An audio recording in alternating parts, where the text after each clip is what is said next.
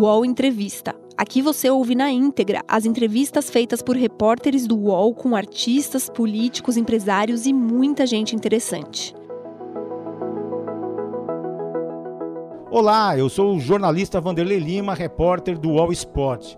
No dia 1 de abril deste ano, dia da mentira, mas foi verdade. Eu e os jornalistas Rodrigo Matos e Thaís Vilela tivemos a honra de entrevistar em Ipanema, no Rio de Janeiro, Arnaldo César Coelho. Pode isso, internauta? Pode. Ele cita alguns pontos importantes nessa entrevista, como os perrengues vividos durante mais de 20 anos de carreira como árbitro de futebol, como entrou na TV Globo. E tudo se deu nas eliminatórias para a Copa do Mundo de 90, em 89, no jogo entre Brasil e Chile, lá em Santiago do Chile.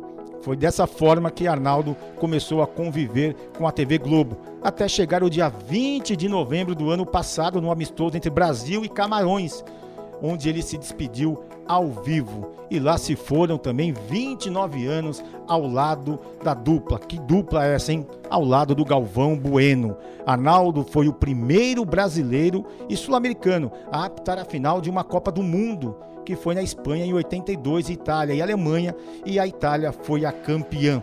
Ele cita também quem tentou derrubá-lo na TV Globo, mas hoje e desde a época já eram amigos. Aliás, o Arnaldo César Coelho já foi demitido da TV Globo. Eu não sabia. Você sabia? Ele explica. Ele fala também de finanças, do VAR, que é um grande negócio, negócio financeiro que ele entende muito bem. E também quem é a personalidade que ele ajuda no retiro dos artistas em Jacarepaguá. Bem, a regra é clara. Ouça essa entrevista clicando aqui.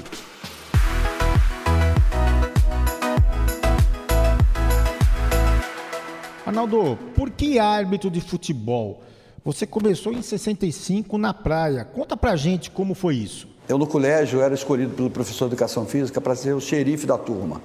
O xerife da turma, ele tinha que fazer a chamada rapidinho e dividir a turma de 20 alunos em quatro times de cinco. E tinha que ser em 50 minutos, porque as aulas de educação física era o seguinte: primeiro 50 minutos matemática, 50 minutos física, depois a educação física, aí voltar para português. Era assim a, a, a, o quadro da, da, das aulas. É, e aí eu, o pessoal corria pro, lá para o último andar no Maré Soares, em Copacabana, no colégio, e aí mudava roupa, botava tênis, não sei o quê, porque a aula era praticamente uma prática desportiva. Era um futebol de salão na época. E o professor, quem quer ser xerife? E eu sempre muito metido, eu. E aí eu dividia a turma, o cara parou ir para quatro times, escolhe você primeiro, segundo, terceiro, quarto. Ó, primeiro jogo você contra você, um gol sai. Um gol sai era para dar dinâmica ao jogo. E não valia gol dentro da grande, da, da grande área, naquela época do salão. E aí com isso eu comecei a levar aquele jogo, é, ter uma dinâmica muito boa, a aula de educação física, e os professores, que eram três, Renato Brito Cunha, Cláudio e um outro que eu não me lembro. Renato Brito Cunha foi técnico de basquete por muitos anos, presidente da Confederação de Basquete. Estava ali inconscientemente fazendo e despertando em mim um espírito de liderança. De tomar conta, de dirigir, de tinha gol duvidoso, de gol, sai, entra outro time, não sei o que e tal. Enfim. Você já aptava? Não. Aí eu era do Lido, morava em Copacabana e tinha futebol de praia. Eu era um cara esforçado, eu jogava no aspirante, eu levava as camisas para casa, as camisas que a gente lavava e, desbotavam todas no tanque, porque era tingimento. E no jogo de cima, que eram os caras que sabiam jogar melhor, né? eu era um cara esforçado. Uma vez não foi juiz, porque o jogo era muito difícil e juiz na praia sempre apanhava. Ou então eles tomavam o apito do juiz no meio do jogo. O cara deu um pênalti. O que, que deu? Pênalti. Ah, não apitar mais não. Bah, tomava o apito e iam pegar outro juiz no meio do paredão. E aí o juiz falava assim: o que, que ele deu? Pênalti. Então vai reiniciar com pênalti. Essa era a regra da praia. E aí os caras, faltou o juiz, os caras, aí a turma do, do, do Lido, meus amigos, não, na pita lá, quero ver, sei o que, tá, aí vai lá, já fui. Aí eu falei para os caras, ó, vou apitar e ninguém vai me tirar. O que eu apitar vai levar até o final. 35 minutos cada tempo, vocês vão maturar até o final. Porque se eu não souber apitar, vocês também não sabem jogar. Não, ninguém é craque aqui.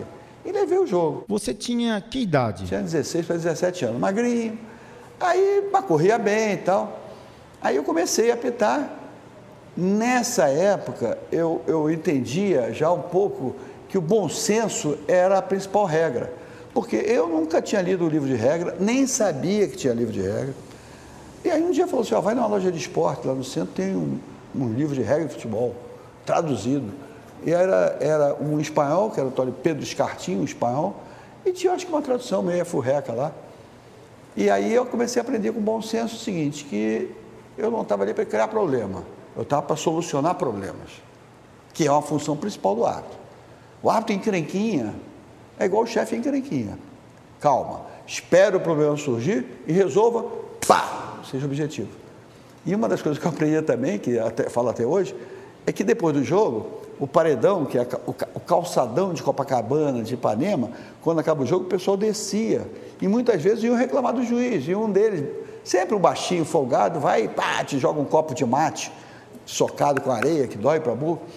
E eu digo, ah, não vai dar tempo desse cara chegar em mim, não. Eu, eu terminava o jogo perto da beira d'água, e aí, tchuf, mergulhava. E aí saía nado. Eu tinha um relógio que não era prova d'água, um tal de Simon, a marca dele, mas de tanto virar mergulhar, acho que ele virou a prova d'água, porque ele criou o acróbata. E eu nadava, escurecia, me olhava, não tinha ninguém, eu voltava. Se os caras continuassem na areia para querer me, me, esperar, eu saía pela arrebentação, nadava. Quanto tempo você tinha que ficar na água até passar? Oh, já fiquei meia hora, uma hora. Bom, já fui, porque às vezes eu jogo no posto 4, eu ia até o posto 3, lá por fora, nadando. Quanto pior for o centroavante, mais descarada era era quando você tinha que nadar? É, eu botava o apito no bolso, perdia geralmente a camisa e a sandália havaiana ficava lá no paredão, eu perdia também, caso acontecesse isso. Acontecer.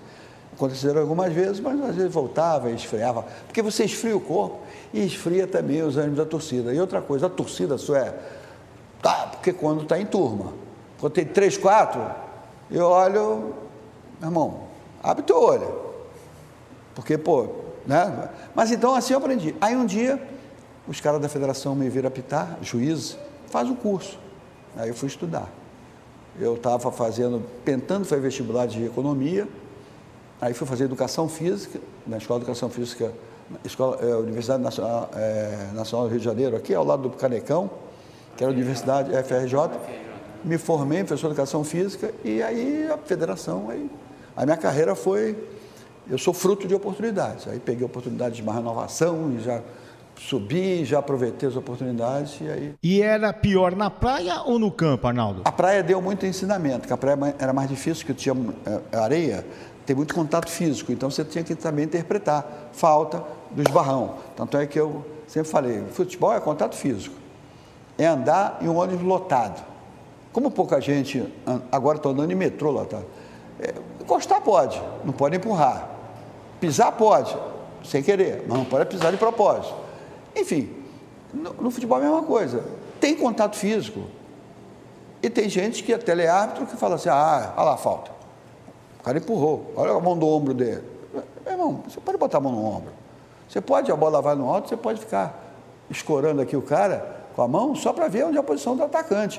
E nem isso, isso não é falta. Você tem aquele que você se espelhou, mesmo com a sua personalidade, o seu jeito? Tem. Quando eu comecei a apitar, tinham vários juízes bons. Eu peguei uma época do famoso Mário Viana. Esse Mário Viana, que pouca gente sabe quem é, era um juiz da polícia, é, PE, Polícia do Exército, forte feito um condenado, bruto, apitava à força, tanto é que um jogo em Campo Botafogo, eu era garoto, eu tinha uns 10 anos, o pessoal das cadeiras, que era uma cadeira de armada, Brama, começaram a jogar no campo. Ele olhou, deixou pintar umas 10 cadeiras daquelas, se desvencilhou das 10, ele pegou as 10 e devolveu. Vum, vum, vum. Aí a torcida, para, para, para, ninguém mais joga não. Por quê? Pô, a chance de ele acertar um torcedor era muito maior que os torcedores acertarem no gramado. Ele era danado. Ele, ele, ele morava na Urca, ele se fantasiou de Papai Noel, todo ano ele se fantasiava e andava numa charrete para dar presente para as crianças. Aí um dia os torcedores olharam, viram Papai Noel, falaram, Papai Noel ladrão! Aí ele desceu, enfiou o cacete para os torcedores e a garotada, Papai Noel, Papai Noel, quer dizer, esse cara era o Maraviano. Foi uma época do juiz que olhava bastante a personalidade dele. Depois surgiu um juiz que era fantástico, Armando Marques. Era magrinho, corria em cima, pitava em cima, o cara dava, fazia uma falta e na, na nuca do, do, zagueiro. O cara não podia nem reclamar, porque ele estava em cima. uma personalidade marcante. Ele era um camarada é, já falecido. É, na época a torcida gritava bicha, bicha, bicha, é, porque ele tinha todo estrangeiro de bicha e ele não escondia isso. E, e, e, marcou muito a minha vida. E eu comecei a trabalhar com ele, com bandeirinha, e comecei a ver é, é, o jeito de apitar, e vi outros árbitros europeus. Eu vi um árbitro argentino, Roberto Goicoechea, que apitou em São Paulo comigo, que era um, um craque. Ele marcava uma falta, ele andava em direção à falta. Nessa caminhada, ele decidia primeiro para que lado era a falta. Depois, ele decidia se ia dar cartão, querendo um cara mais lento é, eu não tinha esse temperamento. Eu era pá, pá, é para lá e, é, e tiver que dar cartão, eu dou, não, não esperava eu, o bolo resolver. Eu me comparava com um guarda de trânsito que não fica embaixo da, do, na esquina escondido embaixo da, de uma marquise. Eu vou para o meio do trânsito. Congestionamento, eu pi, pi, pi, pi, pi dissolvo, dissolvo o congestionamento. Já tem outros que ficam debaixo. Aí vai lá, PPP, que é isso. Agora você está falando, né, Arnaldo, de coisas relacionadas à arbitragem, ao futebol. Precisava de, de muito mais imposição do árbitro? Você falou que o Mário Viana era forte, que o Armando Marques era uma personalidade também muito forte. Como é que era a sua imposição em campo? Porque tem coisas de, de fazer assim essas é, muito rápidas e, e aí vai, vai deixando, né? Como que era isso? É, é uma pergunta que tem muito a ver com o futebol atual. Antigamente, o árbitro decidia sozinho. Se é pênalti, não é pênalti. Se é impedimento, não é impedimento, porque na praia não tinha bandeirinha. Quando ele ia para o campo, o bandeirinha podia levantar a bandeira e ele discordar. Porque às vezes o bandeirinha errou, porque tinha um zagueiro lá dentro e o bandeirinha não viu. Ou ao contrário, que era mais comum. Era o cara entrar em impedimento e o bandeirinha engolir o impedimento, quer não, não perceber e o bandeirinha fica torcendo. Pô, chuta para fora, chuta para fora, chuta para fora, para não ter gol. Aí eu digo, pô, ficar, em vez de ficar torcendo, levanta atrasado, mas levanta. Então o juiz corrigia o seu assistente. A palavra dele era assistente, era bandeirinha. Aí o que aconteceu? Como ele decidia, ele pagava o preço porque, por decidir. E ele saía, ele se escondia, se escondia depois do jogo num banho demorado, no vestiário até três horas da manhã, e às vezes saía no camburão escondido. Você já chegou a sair? Várias vezes. No interior? Interior. Interior de São Paulo, eu apitei época de 68, que os times da casa perdiam para os times da capital. O time da capital era Riverino, no Corinthians, Pelé, no, do Santos, Ademir da Guia, no Palmeiras. Porra, é, o time de São Paulo era um, aquele Pedro Rocha, só tinha craque, Gerson, Turinho, então o time da capital ganhava no interior, e ganhar no interior era um problema, porque no interior o Estado estava em obra, tinha pau e pedra. E o cara do interior não se convence, não quer perder. Então, como eu decidia, eu tomava banho tá, até tarde, não tinha pressa. Eu esperava o camburão, eu levava para a beira da estrada. Quando eu era na capital, muitas vezes eu ia para o aeroporto, eu me escondia no aeroporto. Eu ia para a área de, ala de cargas e pedia para o cara fazer meu check-in, eu entrava pela, pela carga. E chegava no avião, sentava lá atrás, não tinha lugar marcado. E claro, porque se você sentar na primeira cadeira, tudo que o torcedor que passasse, no terceiro já estava levando uma, um, um cascudo. Então, eu decidia, eu pagava o preço por decidir. E me escondia. Você pensou em parar? Peraí, agora, só para dar uma parada.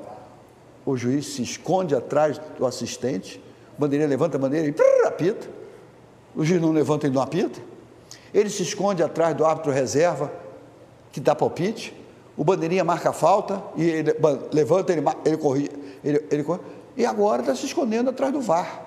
Então, ele se esconde tanto que ele não assume responsabilidade nenhuma. Aí eu falei assim, pô, hoje pode apitar um robô. Você pode apitar um jogo. Eu te dou um apito, você não entende nada, e eu vou ficar no teu ouvido. Falta. Experimenta. Eu, eu sou um teleárbitro, eu estou vendo o jogo. No impedimento, eu demoro um pouco para ver ou tirar. Mas no jogo, falta. Cartão amarelo, vermelho. E você não entende nada, pá, pá, faz tudo que eu mandar. Então, o cara se esconde. Isso, isso dissolve a, a responsabilidade. Isso faz com que a responsabilidade dele seja pequena. E aí tira a autoridade dele. Daí a frase do Filipão Hoje o juiz não manda mais nada. Hoje o juiz perdeu a autoridade. Que no fundo, no fundo dá certo. Não manda mesmo. E você vê solução para isso? Vejo solução se corrigir. Primeiro, de vídeo é o maior negócio do mundo. O maior negócio, negócio. O futebol, antes, quando apitava, era um, um esporte que tinha um valor social. Aí o valor financeiro começou a suplantar o lado social. Como valor financeiro? Passe de jogador, salário de jogador, custo de televisionamento, custo de placas em volta de campo, entrevista com, com aquele, aquela, aquela, aquela banner atrás, tudo, tudo, tudo, tudo é dinheiro. Aí, os caras falam assim: vamos fazer um negócio para a tecnologia ajudar o futebol. Vamos. A bola entrou, tem câmeras em volta, pá, detecta, vai no relógio juiz, gol. Legal.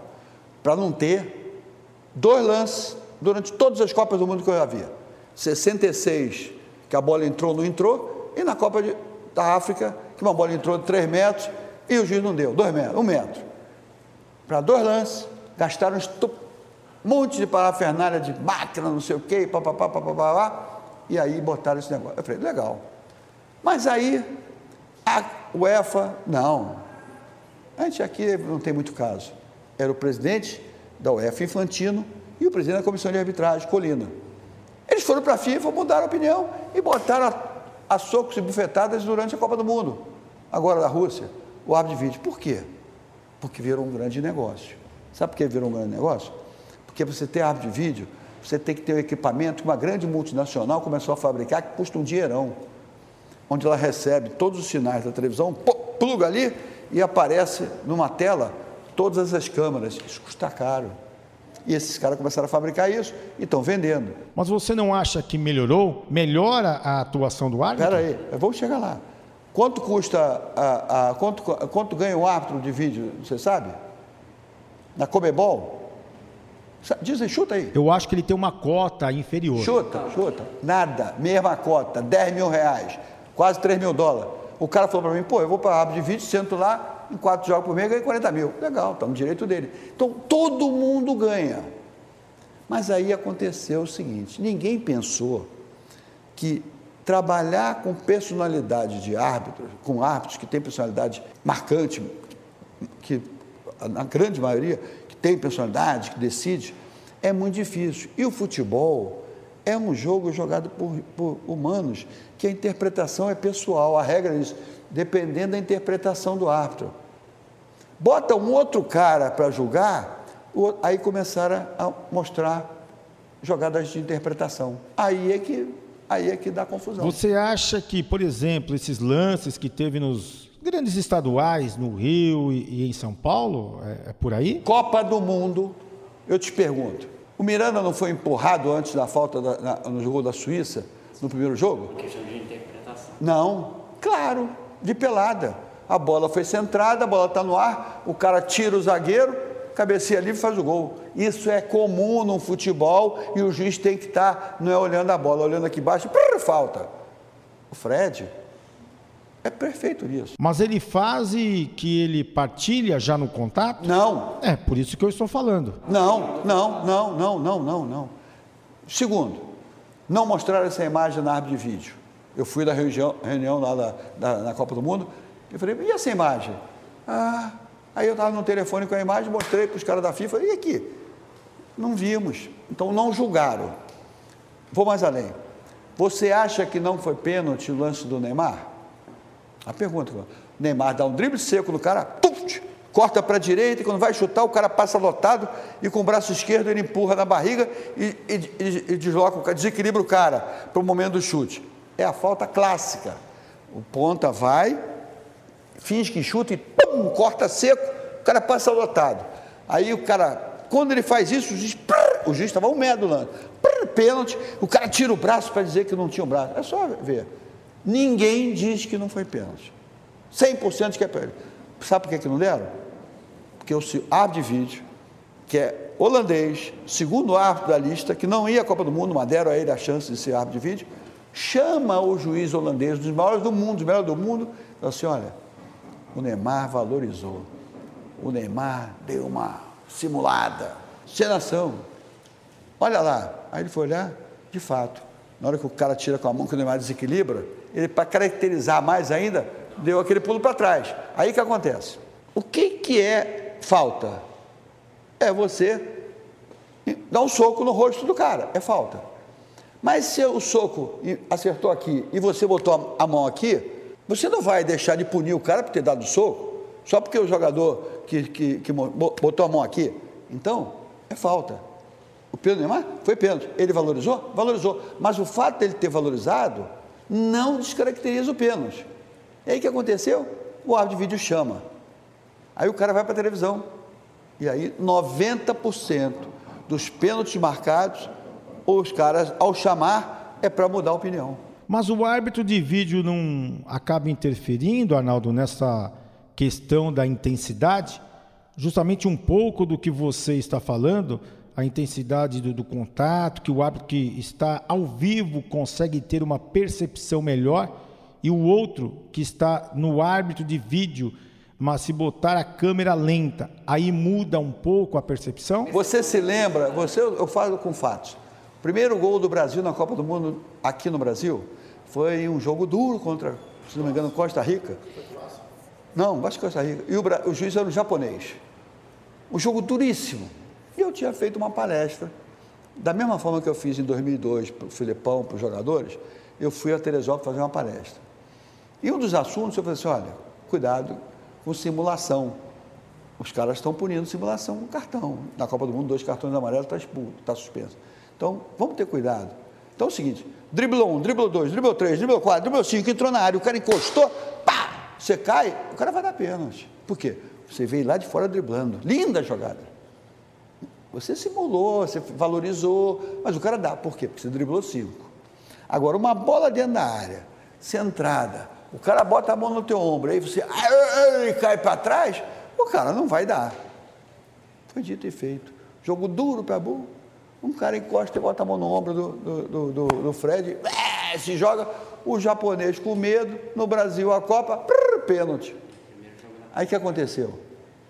Acabou o jogo recebo a ligação do vestiário do Brasil. Arnaldo, você falou que não foi Pedro? Não foi. Mas não foi? Não, não foi. Eu tenho que estar bem com a minha consciência. Por que, que eu vou dizer que foi? Passa o dia seguinte, passa o dia seguinte, me liga um cara da Globo, fala assim, a gente tem uma imagem aqui, a mão no ombro dele. Eu falei, ué, e botar na mão do ombro é proibido? Se justifica a queda, a queda do, do Fred? Não. Mas como é que você sabe? porque eu apitei 30 anos e eu sei da intensidade. Botar na mão no ombro pode, não pode é empurrar, não pode é puxar. Isso você vê pelo movimento, entendeu? Força desproporcional é você matar uma pulga com um martelo. Você está vendo, mas isso só é experiência de que apita. O cara que é o teleárbitro, aquele que apita pela televisão, ele não sabe disso. Aí está o erro do árbitro de vídeo em querer achar. Tem acontecido isso nos estaduais? A todo momento. A todo momento. De o VAR ser usado? A todo momento. A Copa do Mundo. Aí na Copa do Mundo acontece o seguinte: todo toque de mão dentro da grande área, daqui para frente, vai ser pênalti. Sabe por quê? Porque virou pelada de várzea, pelada de aterro, que os caras combinam. Não, é o seguinte, não vamos interpretar se foi bola na mão ou na bola. Bateu o pênalti, falta. É mais simples. O juiz interpreta o lance claramente. Porque a bola bate aqui, resvala aqui, o cara está com a mão aqui, a bola pá, bateu no peito dele, vem aqui, não é pênalti. O cara está com a mão aqui assim, a bola bate aqui, não é pênalti. Aí vai para a televisão, olha lá, olha lá, bateu mão, pênalti. Aí o cara chama e o juiz. Então, quase todos os lances de pênalti são isso. Então, a regra mudou, mudou a interpretação. Quando ontem, outro dia, eu escutei Agora mudou o hábito. Hábito mudou para todo mundo. Você sabia que o gol do Corinthians, um senhor, pai do amigo meu, passou mal e teve que fazer um exame de coração e bateu, botou estêntio? Pelo seguinte, houve um lance lá, a bola sobrou, o Pedrinho driblou, driblou e pum, meteu um gol contra o Cruzeiro. Não sei se você se lembra desse gol, maravilhoso. Foi uma vibração, Copa do Brasil. Ah! O, narrador, Luiz Roberto, ah! e não sei o que, a torcida vibrava, não sei o que. Aí o juiz, Agora estão fazendo maior. 40 polegadas. Antes era 30, 32. Foi lá. Cinco minutos depois, olhou, falta no, no zagueiro do Cruzeiro, na jogada que é anterior. É, no início da jogada. O cara, coitado, pirou, morreu. Então, mudou o hábito de se ver jogo, você não pode vibrar agora no gol. Mudou o hábito de impedimento, impedimento é uma vergonha. O bandeirinha hoje não levanta a bandeira. Duvidoso, não levanta. Nem com, nem com impedimento claro ele levanta mais com medo de errar. E para que ter a bandeirinha? Para marcar lateral só. Por quê? Porque todo lance de impedimento vai para o árbitro de vídeo julgar. E o árbitro de vídeo, o árbitro de vídeo decide. Impedimento. Aí o juiz fala assim. Ele, ele transferiu para o árbitro de vídeo a opinião, então não manda. É uma crise, então? Como você, a, a gente se defende como aqui? Você não é a favor do VAR? É uma crise? Não, eu sou a favor do VAR na parte de tecnologia. Impedimento, igual, igual entrou. Interpretação, calado. Fica calado. A não ser que seja um troço gritante. O cara entrou na área, pisou no buraco, caiu. O juiz está mal colocado, por pênalti. Porra, cara, o cara caiu sozinho. É uma falha gritante. Aí você vai lá e corrige. É por isso que tem que atender o protocolo da FIFA? Era esse? É. Não, aí o cara assim, o juiz, abre vídeo, é o paraquedas do árbitro. De paraquedas por quê? Porque se falhar o paraquedas, ele tem um suplente. É o, a bengala, não posso falar bengala porque aí parece que o cara é cego. Aí eu comecei a ver o que, que eu podia falar. Aí eu achei paraquedas legal e tal, mas. Impressionante é que o árbitro vai para o árbitro de vídeo, comenta a arbitragem e diz assim: eu era árbitro de vídeo e errei. E a FIFA não botou como erro dele na, nas pesquisas. A, FIFA, a, a pesquisa da, da, FIFA é chapa branca. Para quê? Para dizer que a ideia do Avid foi um espetacular, porque rendeu uma grana. Hoje em dia tem patrocínio na árbitro de vídeo, sabia? Sabe quem paga o árbitro de vídeo? São os patrocinadores. Põe na camisa do árbitro. Não só, que é outra coisa. A sala do árbitro de vídeo. Aí, o vídeo, o vídeo onde ele vê, está lá a propaganda. E aí? E se não aparecer a propaganda do árbitro de vídeo? É, pô, virou um grande negócio. Virou um grande negócio. Aí os caras que defendem, você vem cá, você não pode defender, porque você é um cara que está usufruindo dessa nova atividade. Como? Ah, você foi cinco vezes à Europa, você ganhou diárias, você com isso você vai sobreviver. Teve um árbitro antigo, um amigo meu, que falou assim: Arnaldo, eu não vou parar nunca. Por quê? Eu vou ficar sentado lá e só abrir vídeo. Não precisa fazer, fazer ginástica, posso tomar minha cervejinha, eu tenho o nome e você abre vídeo. Lá atrás, quando você falou que no avião ficava quietinho, você chegou a sua esposa, familiares e disse: Vou parar, não vai dar mais? Não, porque. Você não pensou nisso? Não, não. Em nenhum momento? Não, momento. Pelo seguinte, eu era um cara. Eu, eu, eu, era assim. Eu tinha um projeto de vida. Quando eu comecei a pitar na praia, eu vou pitar no Maracanã. Pra, quando eu comecei a pitar no Maracanã, eu vou chegar à internacional. Quando eu fizer internacional, eu vou para jogos internacionais. Eu vou para a Copa do Mundo. Eu, eu sempre tinha objetivos. Agora, o problema maior foi quando eu apitei a final de Copa do Mundo. Porque eu tinha atingido tudo, apitado decisões no mundo todo, apitei quase todos os continentes. E aí, o que, que eu quero mais disso? E aí, além do mais, eu tinha uma responsabilidade muito maior. Eu não podia errar. Pô, é esse cara que apitou a final de Copa do Mundo? Então, a responsabilidade é muito grande. Mas quando eu comecei a notar que eu olhava no relógio e começava a ver o tempo de jogo, disse, esse troço não está legal. Você já não aguentava mais o ritmo? Não, e outra, não, não aguentava o ritmo, mas eu não estava me sentindo feliz. Por outro lado, eu posso dizer que o futebol foi a grande vitrine da minha vida. Eu me tornei popular e eu comecei a trabalhar no mercado financeiro em 1970, no auge da Bolsa. Eu me tornei um corretor, me tornei dono de instituição financeira, uma das maiores corretoras de BMF do país, eu era membro do conselho da BMF, que, porra, era uma baita responsabilidade, e eu tinha outros afazeres. Chegava um momento que eu ia a Porto Alegre apitar um jogo, e eu passava o dia todo em reuniões de mercado financeiro com os presidentes de banco, diretor de banco, e aí chegava às seis horas e tem um jogo para apitar. Como é que você apita? E, e, eu sei, como é que eu administrava? Voltava correndo para o hotel, dormia de sete às oito, fechava o olho, porque estava com o olho já, sabe? Chegava para o bandeirinha, assim, 8 horas me acordo e vamos para o jogo. a atividade já não era, eu já não, eu não tinha onde mais chegar. E aí, eu, graças a Deus, um dia, por causa de um jogo lá, me chamaram para ser comentário, eh, ajudar com uma, uma assessoria na Globo, e aí eu comecei uma carreira. A gente quer entrar na sua carreira, então, é, e até perguntar da sua experiência na Copa do Mundo. Em 78, que foi uma Copa que teve muita pressão em cima dos árbitros por conta daquele ambiente, vocês sentiram isso como árbitros? É, primeiro, o policiamento era muito ostensivo no hotel.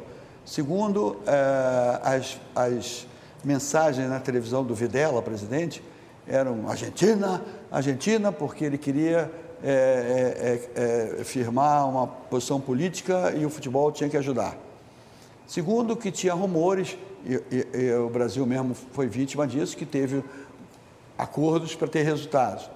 É, enfim, e os juízes se sentiu pressionados. Eu me lembro que teve um juiz que apitou e deu um pênalti, e a França disse que não foi pênalti. Eu não vi o jogo, não me lembro do jogo, eu estava trabalhando em outro lugar. E a França. Aí depois eu fui apitar o jogo da França, a França não levou uniforme. Sim. Não sei como é que é em francês, esqueceram. Esquecemos o uniforme.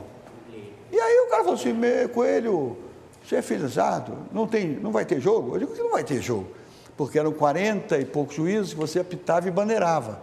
Então você apitava um jogo, cada um. E o jogo que eu fui apitar, a França não levou uniforme.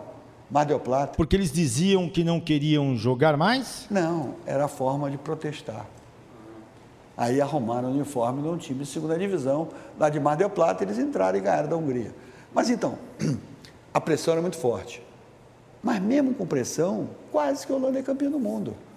Faltando 20 segundos para acabar a prorrogação, o cara estou uma bola, pum, ela foi de pum, na trave. A pressão era subentendida? É, é isso que você está falando? Ou teve alguém que, de repente, fez outros comentários? Não, não, não. Você não precisa pressionar. É... O árbitro entende quando está sendo pressionado? Você é jogador, você, vai, você ia apitar no norte, determinados jogos, você via pelas, pela pressão da, do policiamento, você via. É, isso é, é, é, Não se comentava com vocês, árbitros? Não, também ninguém comentava, a coisa é muito sutil. Mas via. Mas se via? Via-se claramente que o, o, o, o governo eh, tinha interesse. Era a frase assim: receba bem os nossos visitantes. Eh, eu ia sempre à Argentina, a Buenos Aires. Não era assim, mas na Copa do Mundo eles tentaram fazer todo um clima para receber bem os turistas e tal. Quer dizer, é, a, a, o governo teve uma influência muito grande. Não foi, não estou é, dizendo que não foi merecido. Foi merecido. A Argentina jogou bem e tal. Dizem que aquele negócio do Brasil, Brasil Peru e Argentina prejudicou o Brasil, mas... E o placar ali? É, mas... Mas não era nenhum árbitro? A questão era muito mais? É, mas... É, mas... É, mas... Mas foi campeã. A Holanda não teve a capacidade de ganhar. Perdeu gols e tal, e no finalzinho bateu uma bola na trave, tinha um bom time. E em 82, como é assim, quando que, que chegaram para você e falaram você vai encarar uma final de Copa do Mundo? Nada acontece por acaso. Eu tinha ido à Olimpíada de 76, tinha apitado 77 na Tunísia, o Mundial, 78 na Argentina, 80, 81 foi à Austrália, apitar o Mundial desse sub-20. E aí é, apitei, é, então, não sei o quê, já tinha ido na Copa do Mundo, então tinha um pouco mais de experiência. Eu, eu praticamente dirigia os atos na parte de, de, preparação física, eu é que fazia, eu era professor de educação formado, eu que fazia os testes físicos, porque a, física, a FIFA não tinha um cara de educação física para fazer. E aí o que aconteceu? O Brasil praticamente tinha um time bom, o técnico era Evaristo e Macedo, e, e eu peguei a minha passagem e falei assim, pô, eu vou pela primeira vez ao Havaí. Havaí, Tahiti. E aí eu ia sair com o árbitro chileno, ia fazer é, Sydney, Tahiti, Tahiti, Santiago. Aí troquei minha passagem, que o Brasil vai classificar, porque tem esse detalhe, o país te se classificando, você vira turista. Aí eu falei, pô, aí o Brasil perde do Catar. E nesse dia eu estava bandeirando um jogo, quando eu olho o placar lá, pô, o Catar ganhou do Brasil, meu Deus. Quando eu chego no vestiário, o cara falou, senhor Coelho, o senhor não vai embora não, o senhor vai ficar aqui. Porque eu era neutro. Aí chegou na final, apitei, Catar e Alemanha. Aí apitei, legal, não teve problema, completou todo mundo, choveu muito, Catar não jogava na chuva, porque não chove não, lá. Porra, a Alemanha atropelou. Aí, isso é 81. Quando em 82 eu vou para a Copa do Mundo, eu era um cara com 39 anos, mas eu tinha um, já um nomezinho igual os caras de 49, que estavam em fim de carreira. Abraham Klein, Palotai, Garrido, que eram os caras. Né? Aí eu fui, bandeirei meus jogos, apitei Brasil, é, Inglaterra e Alemanha, em Madrid, que era um jogo final, um jogo de dois campeões do mundo. Acabou o jogo, o Rummenigge agarrou, me cumprimentou, não sei o quê. Não teve cartão, foi 0 a 0 E aí o Brasil perdeu da Itália. Aí o cara falou assim, você vai ficar aí, você não vai ser dispensado, porque... Você... Aí eu falei, tá bom, eu ia ficar mesmo, porque eu já estava com dois ingressos para a final, tinha convidado a minha mulher, o Avelanche tinha dado o ingresso. Aí eu liguei para ela, só, segura as pontas, porque mulher não pode ir na, na Copa do Mundo, sabe? Aí eu falei, ó, não veio mais. Não podia estar na arquibancada? Mulher, mulher não pode, não pode. Não pode. É proibido, se assina um documento que pareça. Hoje ainda é assim? Provavelmente. Provavelmente hoje é assim. Porque é o seguinte, o cara fica preocupado com a mulher, se a mulher pegou o ônibus certo, se a mulher e tal. E outra coisa. Mas jogador pode? É, é. Atrapalha, para mim atrapalha. Mas em todo caso, enfim. Aí o que aconteceu? Eu falei para ela, não vem mais, ou melhor, vem domingo à noite, porque a gente vai segunda-feira viajar, 40 e tantos dias na Europa, porque eu tinha feito um roteirozinho com ela. Aí chegou na quinta-feira, o cara telefona, parabéns, seu juiz da final da Copa do Mundo. Bom, levei um susto. Ele levei um susto. Eu estava preparado para apitar um jogo, mas nunca sabia que era final, podia ser terceiro e quarto. Brasil fora já. Aí só apitar, tá bom. Aí, pá, entrevista, não sei o quê, papapá. Aí começa aquele ansiedade, eu começando a bolar o jogo, estudar o jogo. E aí o Abraham Klein, que era bandeirinha, falou assim, ó, se acabar empate, eu vou apitar terça-feira o desempate. Então você pode não ser o juiz da final da Copa do Mundo. Eu nem sabia disso. Eu falei, really? É, really? Sim, ué. Pô, eu cá comigo, não vai acabar empate de jeito nenhum, pô. Vai ter que ter um vencedor, pô. Enfim, não. Mas aí, sábado marquei uma reunião dos árbitros, é, dos bandeirinhos, dos delegados e tal. Fiz tudo que eu tinha aprendido na final de 78 com o Gonella, que era o juiz italiano que apitou orientei isso, orientei aqui, tem uma orientação muito engraçada. Disse, olha, vocês são a bandeirinha, assistente, vocês não são gandula. E esse jogo não tem gandula. Se a bola sair para fora, deixa lá fora. Quanto menos tempo de bola em jogo, menos chance de a gente errar tem. Aí o cara olhava assim, o cara do Tchecoslováquia, olhava para mim, Cristóvão, não, não futebol, ok. O jogo está 3 a 1 a bola começa a ser para a lateral, o, o, Abrancrim ia lá, pegava a bola para o cara bater o lateral. Queria apitar o empate. Aí na primeira vez que ele pegou a bola, eu olhei e falei assim para ele. Na segunda que ele correu para pegar a bola, eu olhei lá para a tribuna, para o delegado, que era o Arriaga da, do mestre, assim, pô, tá maluco. Aí eu digo, ah, para tomar banho, cara. É, que é, virou meu amigão, a Branca apitou a Copa de 70, apitou o Brasil e Inglaterra na Copa de 70, do, do, do, do, do cara que pegou o Félix. Enfim, apitou depois Copa das Confederações comigo, 72, aqui no Brasil. Veio aqui ao Brasil várias vezes. É um cara de Israel.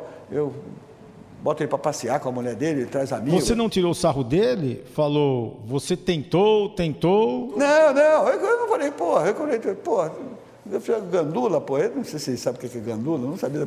Mas, pô, eu estava eufórico com o jogo. Esse jogo tem algumas histórias. Escalação.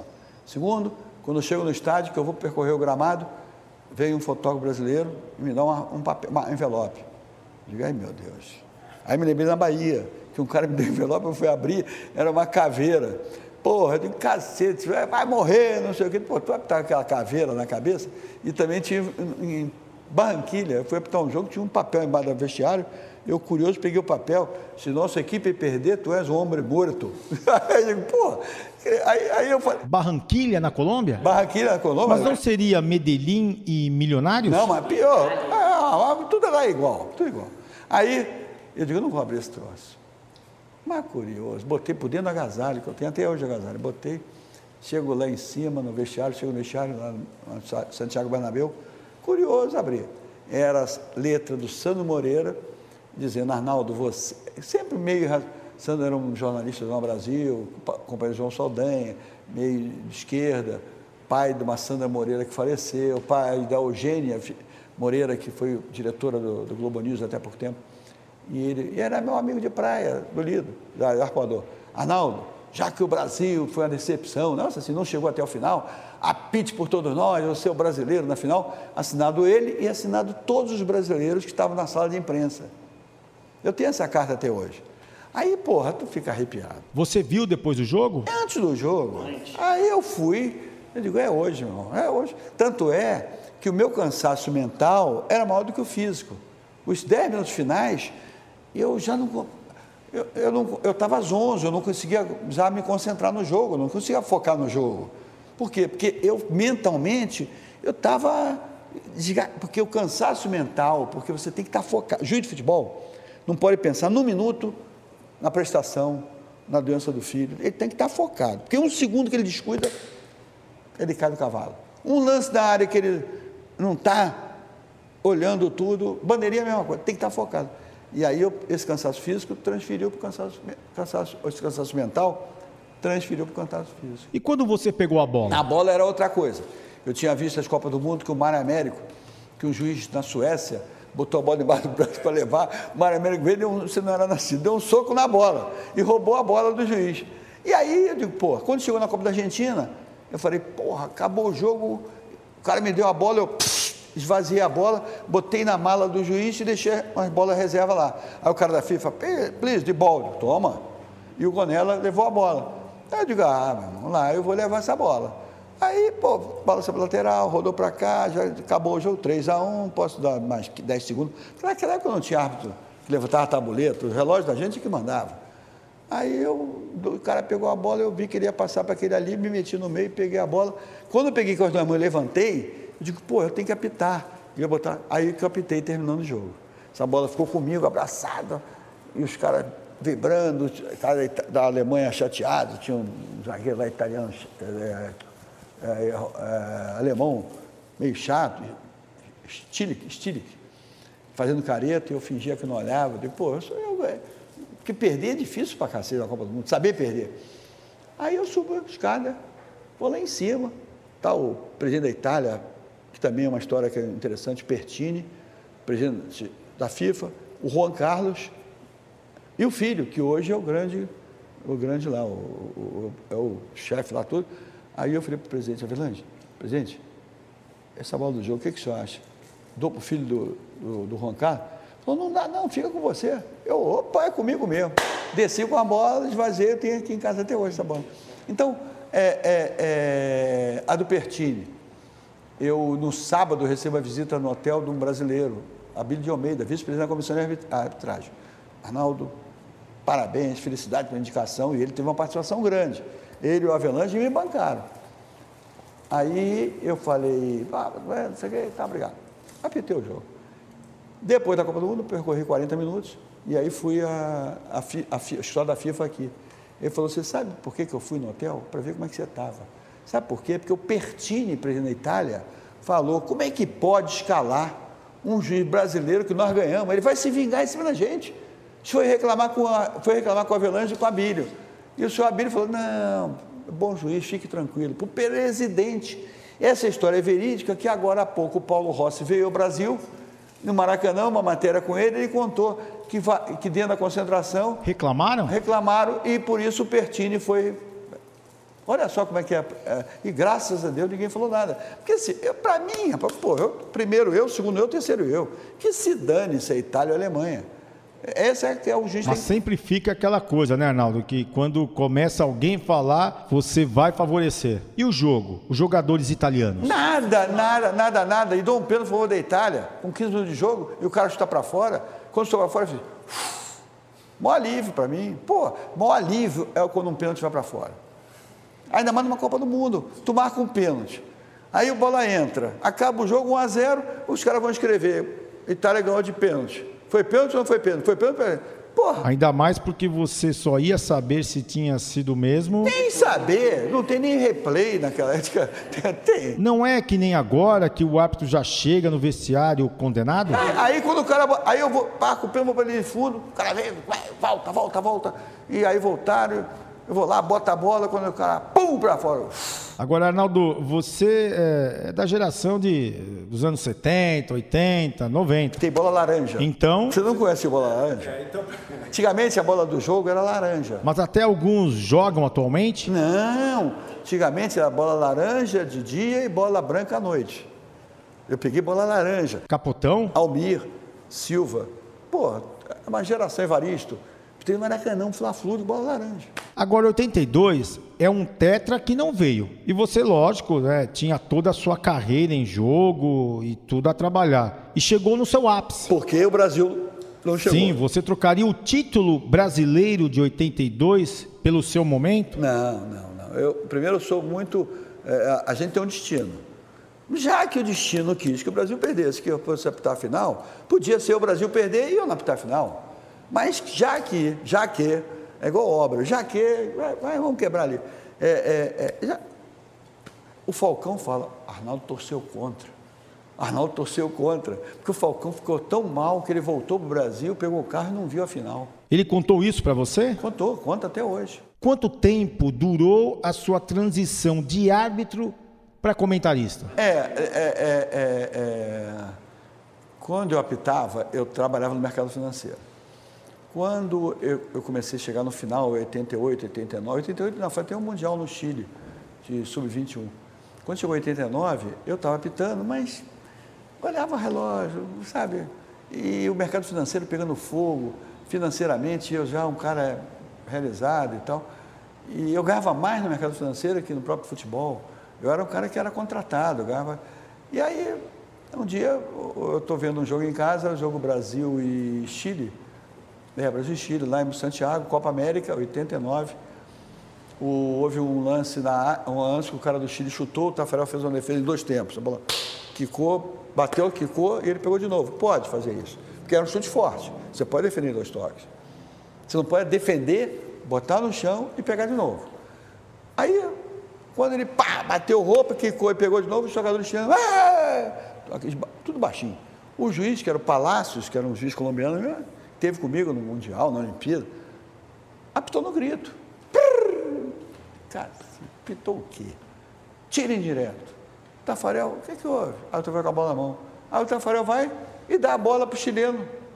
Assim, em vez de pegar a bola, pum, dá um bico na bola, dá a bola pro chileno. O chileno pegou a bola, botou no chão, tum, tocou o lado, gol, correu todo mundo, gol. Pô, imagina o estádio, ah, gol, e ele corre pro meio, gol. Aí o Galvão estava narrando, Pelé comentando, Chico Anísio comentando com o Pelé, eu acho, Chico Anísio estava em São Paulo, no Rio, Tino Marcos de, de coisa. O que, que houve? O que, que não houve? O que, que houve? O que, que não houve? O que, que o deu? O que, que não deu? Não sei o quê. E ninguém explicou. Telespectadores todos perdidos. Eu para mim, depois ele deu tiro indireto. E o cara botou, tá. Aí estava em Niterói, estava começando na época celular 90, aquele tijolo, não sei o quê. Ninguém me encontrou, não tinha. Eu cheguei em casa, morava aqui atrás. O cara me liga e fala assim, Arnaldo, o Armando Nogueira quer que você vá na Globo. Aí eu falei, pô, é mesmo. Para explicar o que, que houve. Eu era o juiz brasileiro, tá? E aí eu ligo para o Armando Marques. Armando, que coisa, hein? Tira indireto para isso. Arnaldo, e você viu o pior? Eu falei, eu não, o que, que é o pior? O cara bateu o tiro indireto dentro da pequena área. Tinha que bater na linha? Bater na linha. Você, na hora, você, você vê tanta saca, tanta coisa. Que se ficou batendo antes era. Não. É que ele teve tempo para pensar. Às vezes você. ah, Ele não pensou na marcação dos pênaltis lá e deu, acabou o campeonato sem, sem os caras. Você de fora que está calmo. Você pensa de, ó, o time do Santos e a portuguesa está errado, esse negócio está sendo cobrando. Ele lá dentro não pensou. Porque lá dentro é outra coisa. Aí o que aconteceu? Sentei lá na CBE, aí na, na TV Globo, aqui em Antônio, Fui lá, pá, pá, pá, pá, pá, todo mundo assim. Expliquei. Aí ele falou escuta, você, você pode explicar no ar? Isso posso. Aí entrei no Globo Esporte, pá, curto, objetivo, bem didático. E aí o cara falou, olha, tudo que ele falou, Jornal Nacional, vai ser assim. Aí vou almoçar. Aí vou almoçar. Você quer ser é, assessor nessa parte de arbitragem. Eu falei, mas o que, que é isso? A TV Globo tem na novela um psicólogo, tem não sei o que. Quando a gente vai falar de comida, tem um cara que explica comida, tem um cara que explica. Vai falar de criança, tem um. Quando falar de futebol, de arbitragem, vão te consultar. Como é que é? Ah, você fica em casa, você telefona para você, eu digo, porra. Aí eu falei, tem o Armando Marques, que era da, da TV Manchete na época, hoje é Rede TV. Armando não, Armando não, porque Armando era. Espera lá, sobra. Aí eu falei, tá bom, vou pensar. Cheguei em casa, falei, a mulher, falei, eu acho que está na hora. Eu saio da arbitragem numa posição de destaque e entro nesse negócio de Globo. E esse negócio de Globo vai ajudar meu negócio, porque vai dar uma visibilidade para mim, uma vitrine para Porra, primeiro mês me deram um crachá, ticket de restaurante, plano médico. Eu nem aparecia, ninguém me chamava para nada. E eu falei, cara, o que, que, que é isso? Virou Bozó, sabe aquele personagem? Aí, eu trabalho na Globo. Aí, aí eu inquieto, criativo. Falei, porra, eu, eu vou inventar um programa. Aí tinha um chroma aqui, eu passava um lance, o lance ia correndo, eu entrava, só isso, isso, isso. E nessa época, eu apareceu uma oportunidade de negócio, eu estava montando uma afiliada da Globo em Resende, chama-se TV Rio Sul, que eu sou dono. Aí, com a experiência da televisão lá, eu comecei a aprender lá, e televisão não sabia nada, aqueles equipamentos para mim era videocassete. Pô, isso aí para mim não... Aí eu comecei a inventar, aí os caras gostaram, falei assim, Arnaldo, continua fazendo, vamos botar no Globo Esporte. Primeiro jogo, você vai fazer junto com o Pelé e com o Galvão, da seleção. Aí eu fui fazer. Aí eu pegar o microfone, ia falar com eles, fazer assim, microfone aqui. Aí a moça desceu, botou uma dona, aqueles que bota aqui, Alice Maria, começou a me ensinar. Aí vai para fono. Aí eu aprendi para fono. E aí eu comecei. Aí fui para a Copa do Mundo da Itália. Dos 52 jogos eu fiz 50. Já sentado na frente de tudo ou era posterior ao jogo? Não, junto, na hora do jogo. Eu fazia, eu fazia off-tube lá de, da Itália, eu fazia no jogo. E aí eu comecei. Aí vi outra coisa. Um amigo meu disse, Arnaldo, quanto é que tu paga para a Globo para trabalhar na Globo? Ué, Arnaldo, a visibilidade que você tem para os teus negócios é uma fábula, realmente. Eu ia num banco em São Paulo, o segurança me conhecia, o presidente conhecia. Eu ia para os Estados Unidos, tinha sempre um brasileiro num banco lá, e eu comecei a abrir cliente. Peguei minha corretora, transformei a corretora em segunda corretora do país em BMF. Aí fui para o conselho da BMF, né? Aí foi, foi, foi. Fiquei 29 anos nesse negócio, é, é, procurando explicar didaticamente, de forma acessível à. Criei novos comentaristas. No final, eu já estava tomando conta dos comentaristas, explicando os comentaristas a linha editorial, explicando a eles determinadas coisas. Eu agora estava vendo um programa lá, que depois eu comento com eles o programa que, que nós criamos lá onde pode melhorar, onde pode piorar e tal. Então, fazendo um troço que eu gosto. Mas agora chegou uma época. Agora eu estou com 76 anos, meu irmão. Arnaldo, você já apitou na Varsa, né, na praia, profissional, Copa do Mundo, Libertadores. É. O quanto você já discordou do Galvão Bueno, por exemplo? Você já perdeu as contas? Não, pelo seguinte, porque é, é, nem sempre a primeira visão do lance é a correta. Às vezes o cara dribla um, dribla outro e pá, cai. O narrador tá, bola como o Ronaldinho, Ronaldinho, cai, falta. Porque para ele, o cara caiu porque fez falta. Aí eu, porra, nem que eu vou falar. Se eu não tiver certeza, eu seguro um pouco. Aí vem o replay. Aí ele tá falando, ah, eu faço assim, vai. Aí vem o replay e tu vê que o Ronaldinho tropeçou. Calvão, não foi falta não. Como não foi falta? Não foi falta. Porque aí, aí começa a ele valorizar, né? Aí começa esse negócio da, da gente discordar. Discordar no bom sentido. Porque, é porque se você se deixar levar, você se deixa levar pra, pra, pela, pela narração. O cara, falta bem marcado, e aí, foi falta. Ah, já foi. Mas você tem que, porque aquilo ali é desgaste, você tem que estar prestando atenção. E eu explorava muito isso, porque eu sabia a hora que eu podia é, brigar, brigar entre discordar e tal. E a gente ficou junto 29 anos. Mas já teve momentos assim. Não, não. Nada disso, nada disso. Nada disso, nada disso, nada disso, nada disso. Porque ele discordou e, e mesmo assim. Nada.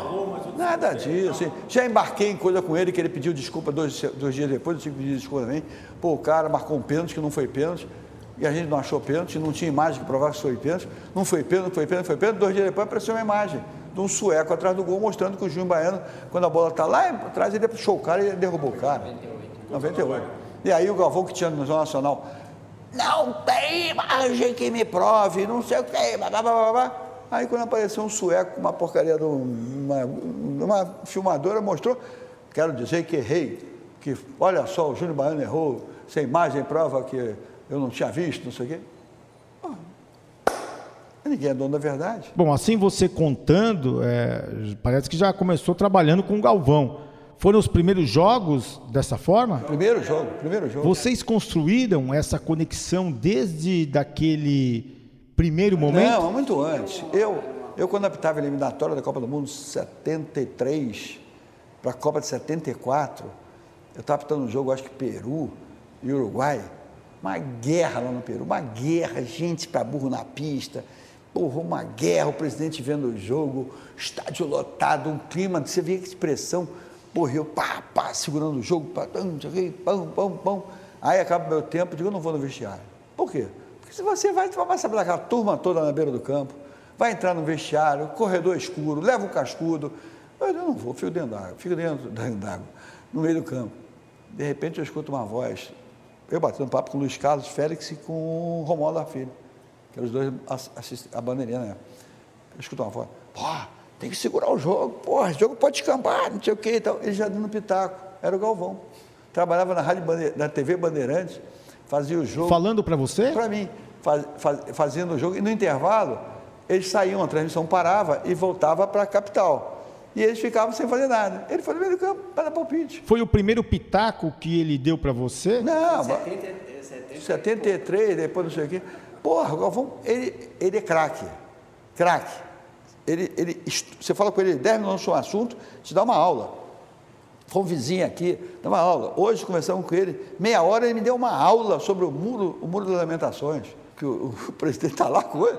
ele. ele. é impressionante. Aí eu acabei a mensagem assim, aquele Galvão também é cultura, sabe? E ele fica, porque ele é craque, ele sabe vender emoção, é amigo dos amigos. Ele, todo cara que, que passou na história dele, na vida dele, ele se preocupa. Uh, nós estamos com um amigo nosso, Sérgio Noronha, que te falei. Hoje eu mandei uma foto do Sérgio Noronha lendo o Globo. E ele me sacaneou, Sérgio, está lendo cabeça trabalho do jornal? Eu falei, não está não, porra. É que ele estava lendo a página principal, e aí ele dobrou a página principal aqui e está lendo a parte de baixo. Eu tenho a foto aí, o Galvão me sacaneando. Pô, você está lendo de uma de cabeça para baixo? Tá porra nenhuma, você está maluco? Quer dizer, mas enfim, é um puta do amigo, as nossas famílias se dão, os filhos, as mulheres, mas a gente lá, lá dentro, a gente é espontâneo, pô. Imagina eu na final do Copa do Mundo da Rússia. Porra, a Rússia é campeão lá, a França. O, o Casagrande vai e faz um papo dizendo que ele se comprometeu a, a, a manter puro, um negócio de, de, de É, porque ele tinha feito uma matéria no Fantástico com o Drauzio Varela e tal. Aí ficou um buraco na, na transmissão, chovendo, o Putin não entregava, não entregava, não entrava para entregar. Aí eu, eu falei assim, eu quero falar uma coisa. Eu pego o diretor, que hoje é o diretor da Globo, estava lá, hoje é o diretor abaixo do Robertinho, que é o Renato Ribeiro, do meu lado, eu, Galvão e Casagrande. E aqui, aí eu pego o meu fone, aperto lá o negócio e entro no ar. Galvão, quero falar uma coisa. Não tinha nada ensaiado, nada pre preparado. Minha filha e minha mulher estavam do outro lado vendo o jogo, não tinha combinado nada. Eu quero falar uma coisa. A vida da gente é feita de ciclos. E o meu ciclo como comentário de arbitragem na Globo terminou. Esta é a minha última Copa do Mundo. Eu quero agradecer a Globo, onde eu muito aprendi, papapá, papapá, um puta do elogio, não sei o que. Aí, porra, aí. Aí, maior silêncio, Galvão. Arnaldo, que eu aprendi muito na vida, porque não sei o que. Pô, aí foi uma choradeira. Aí minha filha do lado já mandou mensagem, papai, o que, que você falou que está todo mundo mandando, mensagem? Aí, pá, pá, pá, e o cara assim, Arnaldo, Pô, Robertinho me ligou de Roma. Pô, ele, o Robertinho sabia, eu tinha falado para ele que eu não estava parando. Não, então fica até dezembro, então, tá bom. Aí fala, não, fala agora para o Fantástico. Que, eu falei. Você só tinha falado para o. Não, eu tinha falado dentro para todo mundo, disse, olha, já chegou, tinha, na, agora estou com 7,5, tinha 5. Estou no quarto período da vida, tenho 0, 25, 25, 50, 50.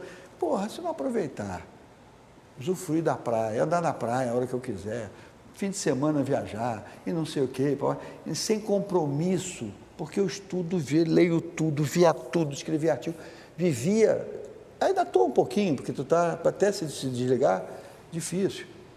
Aí é, é, é, é uma mudança radical na tua vida. Aí eu, eu, eu, eu tá, tudo na vida você tem momento de entrar e momento de sair. E você sair.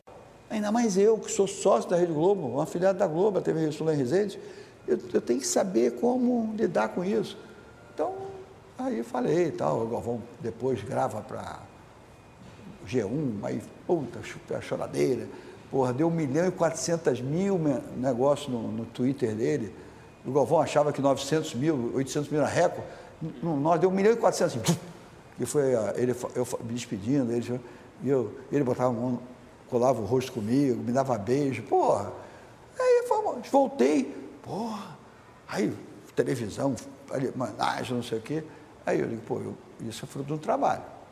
Isso é fruto de um cara que, que se dedica.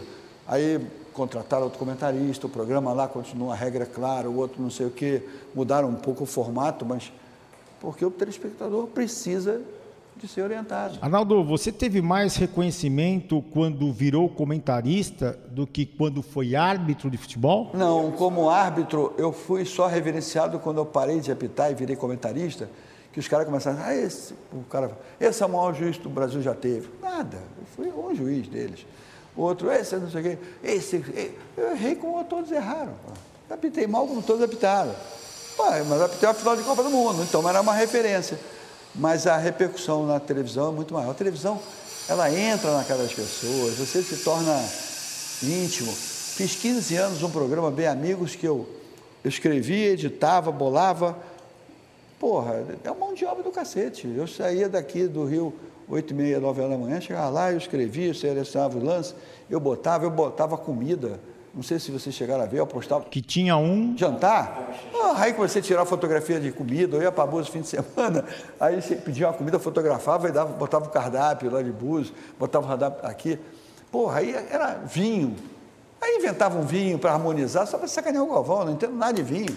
Esse vinho harmoniza bem com essa carne, o Galvão ficava assim. Porque ele gosta, né? Porra, é expert. Eu não entendo nada, eu sei beber vinho, vinho bom para mim é porque não dá dor de cabeça no dia seguinte. Eu só fui aprender que vinho tem 13% de álcool, 13,5%, 14%, 14,5%, porque eu comecei a sentir que o 14,5% eu ficava de porra no segundo. Porra, vamos dizer, alegrinho. Mas não sou. Aí aprendi vinho, uva, o que, que é uva, eh, não sei o quê. E, porra, aí, aí os caras achavam que eu conhecia me mandavam vinho para ver, porra, e comida.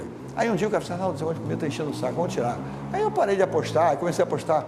No final, tinha um vendedor lá, um garoto que trabalhava lá dentro, que vendia cocada.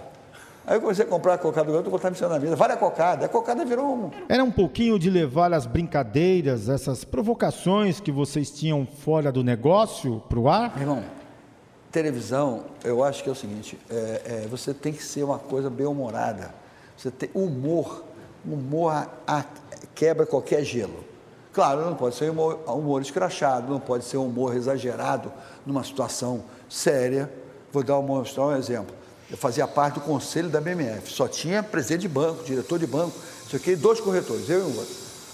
O almoço, eu era o carioca extrovertido, contava história, não sei o quê, chegava no conselho, porque tem hora para brincar. No, no programa de segunda-feira à noite, era um programa de final de noite. Porra, onde o cara quer relaxar.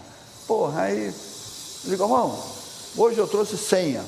Porque tu não deixa ninguém falar, então eu tenho senha. Minha senha é a primeira, tá? Aí inventei a senha. Aí inventei, eu criava coisas. Porra, pode isso, Arnaldo?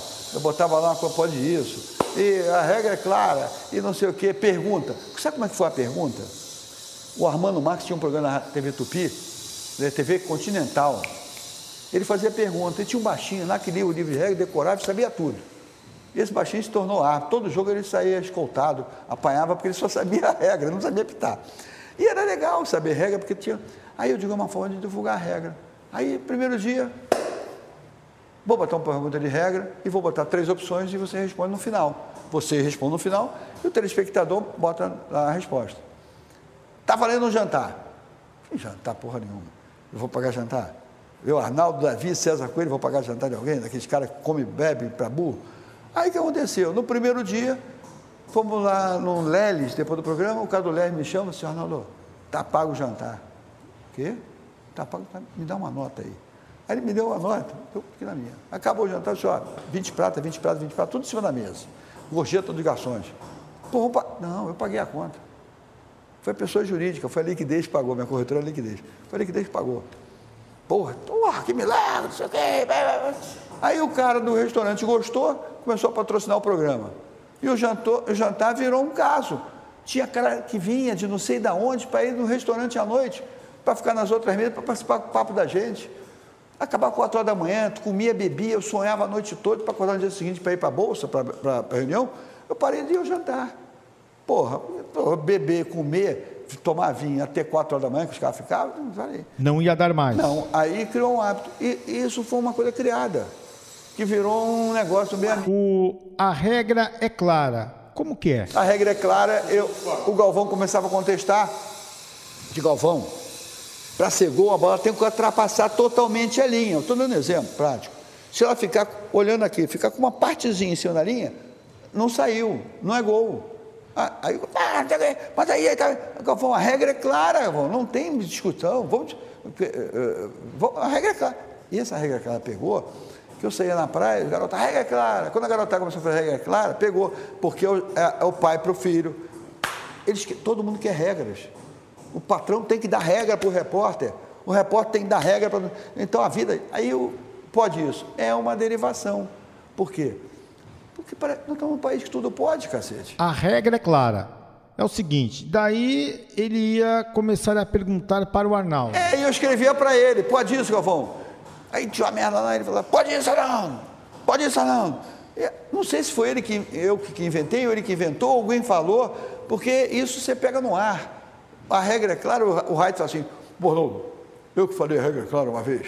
Eu falei, porra, e daí? Porra, eu, aí pode isso, pode ter sido o Kleber, pode ter sido o Luiz Roberto, pode ter sido o Galvão, não é de ninguém. Agora o Luiz Roberto fala assim, sabe de quem? Sabe quê? Aí um cara de Santos assim. Lá em Santos eu trabalhei com ele, o Calegares, Edson Calegares. Ele, ele escutou, então, entendeu?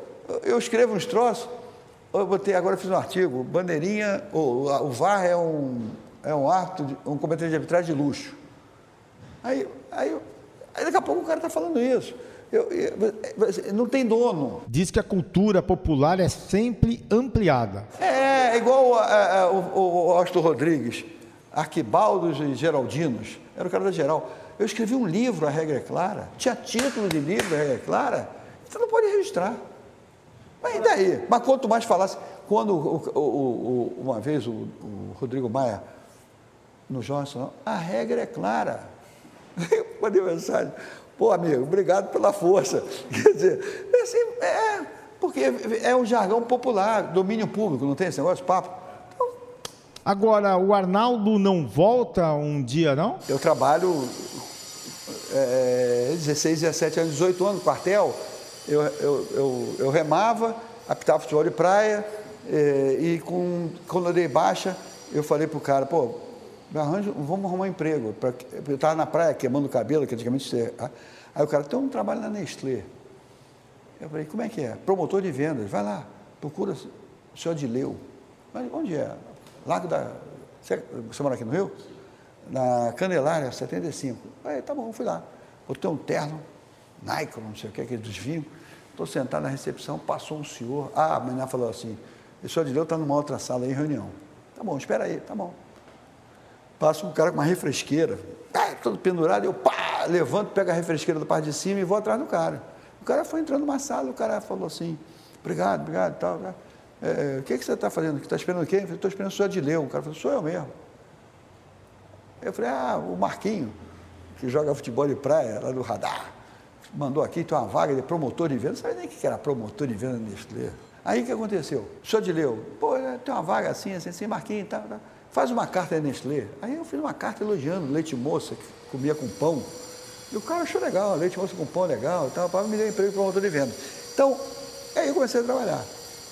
Aí um dia, os caras, com cinco anos de Nestlé, o cara falou assim, ô Nestlé, o futebol.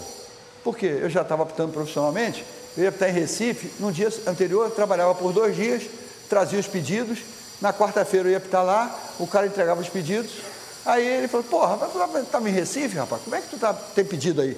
Eu trabalhei terça até meia-noite, cara. É, meia-noite, dez horas da noite. Aí eu falei assim, não, mas, de, mas vendi. Aí o suíço falou, ó, Nestlé, o futebol, eu saí, foi quando apareceu um cara, eu tinha apitado no jogo do Palmeiras, lá contra o Náutico em Recife, e outro Morumbi, e outro Pacaembu, e apareceu o Paz Leme, avô dessa Paz Leme, pai do, do Paz Leme, que, narra, que é jornalista. Não, não, não, não, não. Não é o João Pedro? Não, não é o João Pedro, João Pedro está tá em outro. Tavinho, né? Do... É, daquele que é da Bandeirante, que é Paz Leme. O, avô, o, pai dele era um cara desse tamanho, professor de educação física carioca, que trabalhava em São Paulo, era diretor de arte em São Paulo. A menina, essa, era neta dele, essa atual, essa Parlene. Atriz? É, atriz. E aí veio aqui e falou assim: quer para São Paulo? Eu ganhava mil pratas para trabalhar na Nestlé, fui ganhando três para pegar na Globo, na, na, na, Federação Paulista, e dobrava o salário porque apitava oito jogos por mês. Pô, então eu sou fruto de oportunidades. Eu comecei a ganhar dinheiro, minha mãe judia me ensinou a comprar um apartamento. Eu fui na Praia de Botafogo, comprar um apartamento com ela, aí, mãe, e essa parcela intermediária? mata. Eu não tenho dinheiro para isso. Meu filho, apartamento, tu arrepende do que vende, não arrepende do que compra. Vamos comprar. Eu comprei, porque tem, olha a, a, sabedoria de uma judia em termos de apartamento, porque apartamento é, é, a, é, é a tua casa. Né? Aí eu falei, como é que eu vou economizar esse dinheiro? Todo o dinheiro que sobrava eu botava no bolso.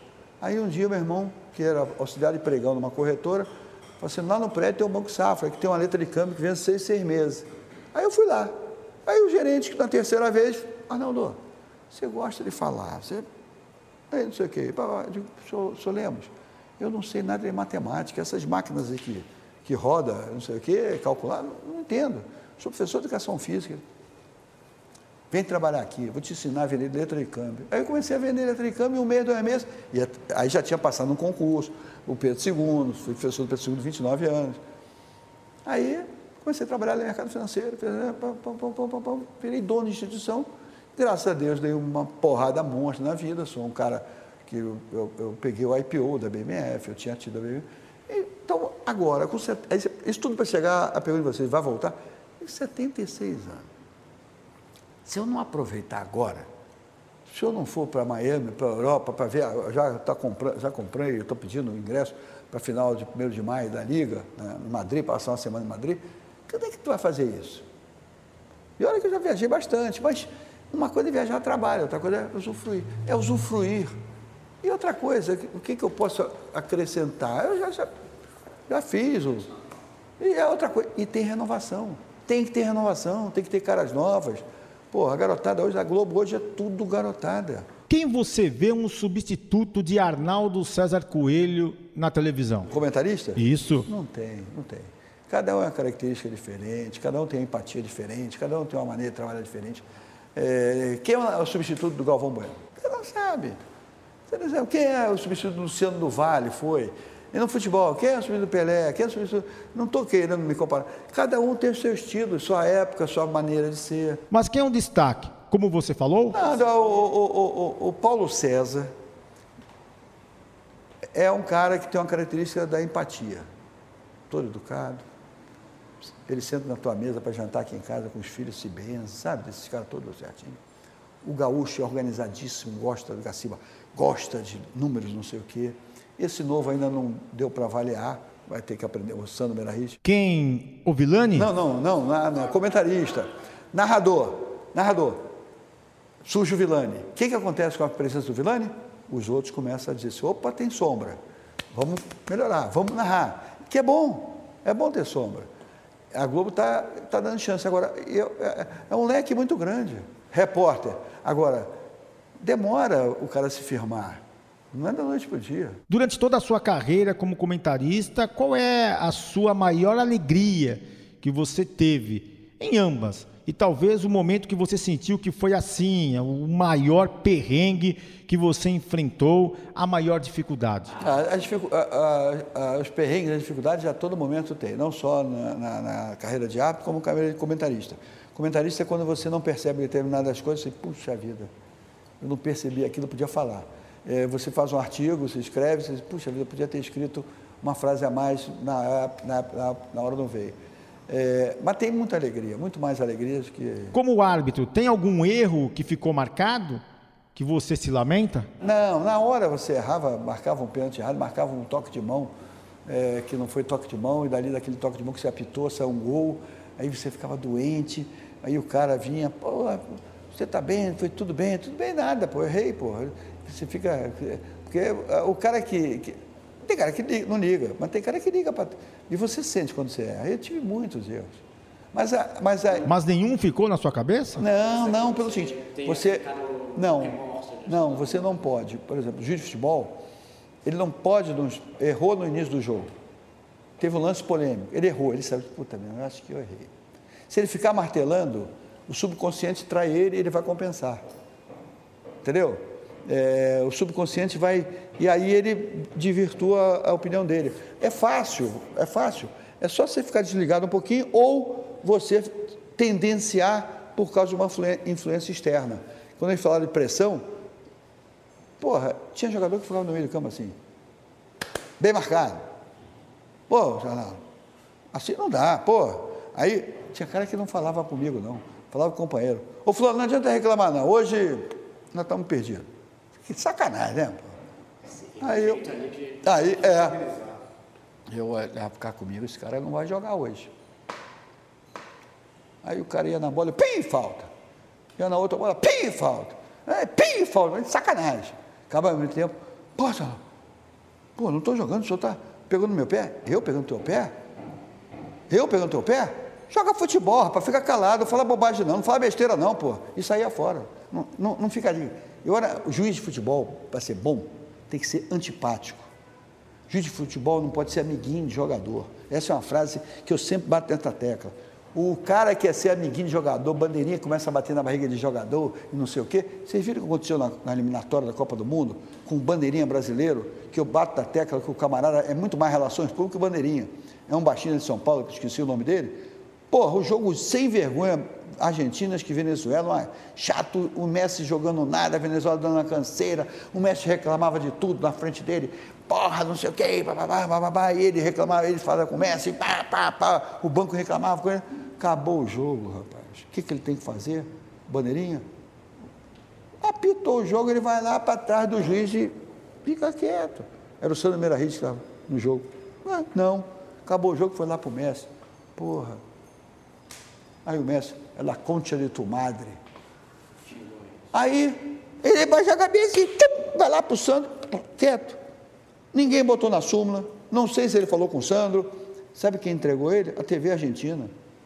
Fizeram a leitura labial.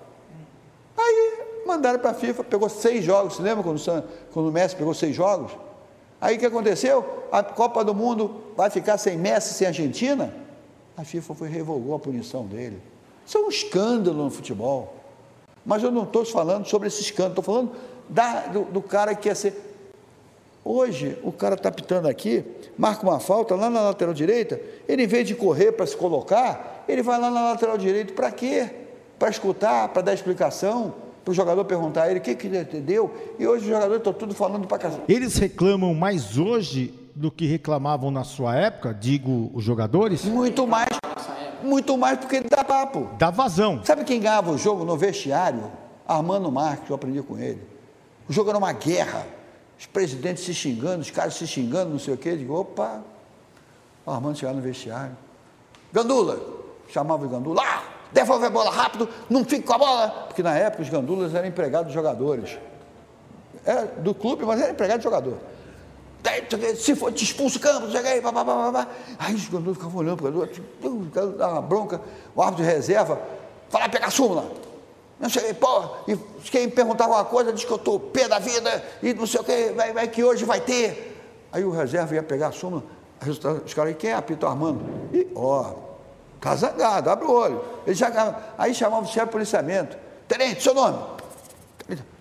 O senhor tem que fazer isso, isso, isso. Se não fizer, eu vou ligar pro general fulano de tal, que é meu amigo, tu vai preso. Aí o tenente, sim senhor, não sei o que. Porra, aí entrava, para começar o jogo, entrava em campo, cara e coroa. Chamava cara e coroa, pá, cara, coroa. Cara, igual o senhor, e virava as costas. Aí um dia, pá, cara, igual o senhor, o jogador do Botafogo, falou assim, posso ver? O quê? Tá duvidando de mim? Pera, um esporro no Rio, que era um puta jogador de seleção mulher. Eu era bandeirinha, eu olhei e falei, cacete. Ligava o jogo antes do jogo. Hoje. Tu viu Flamengo e Fluminense? O Marcelo Lima Henrique, o cara de famoso, de nome, o cara me liga, falo, não, mas com o Marcelo ele bota para quebrar. Entra lá desarmado, relações públicas. Começa o jogo, primeira confusão, calma, calma porra nenhuma. Vai lá e mete o cartão, e não dá papo, e vai embora. Aí houve um lance, tira, abre de vídeo. Você viu ele chegando no abre de vídeo, viu o que o Abel começou a fazer? Xingar ele? E tu viu o outro, o outro também estava xingando. Para, vem aqui fora, o senhor, o senhor, estou expulso. Por quê? Era um jogo que não valia nada. Vai ter mais jogos a seguir. Tu intimida. Aí o Armando fala assim, Arnaldo, autoridade, eles têm que te temer, não é te respeitar. E para você entender isso, a profundidade disso, por isso que eu digo, juiz de futebol não pode ser Mauricinho juiz de futebol tem que ser antipático. Tem isso aí, Arnaldo, no Brasil de ser antipático? Não tem, porque mudou tudo. Hoje o professor entra na sala de aula, ninguém levanta. O pessoal fica lá atrás batendo papo, fumando. E se você der nota baixa, é expulso da, da, do colégio. Hoje a autoridade não consegue se impor. Por quê? Para série de circunstâncias. Então, como você no futebol é sozinho, exi, um maluco. Sabe qual é o grande mérito do Zé Roberto Reit? Ter acabado aquele jogo antes do tempo.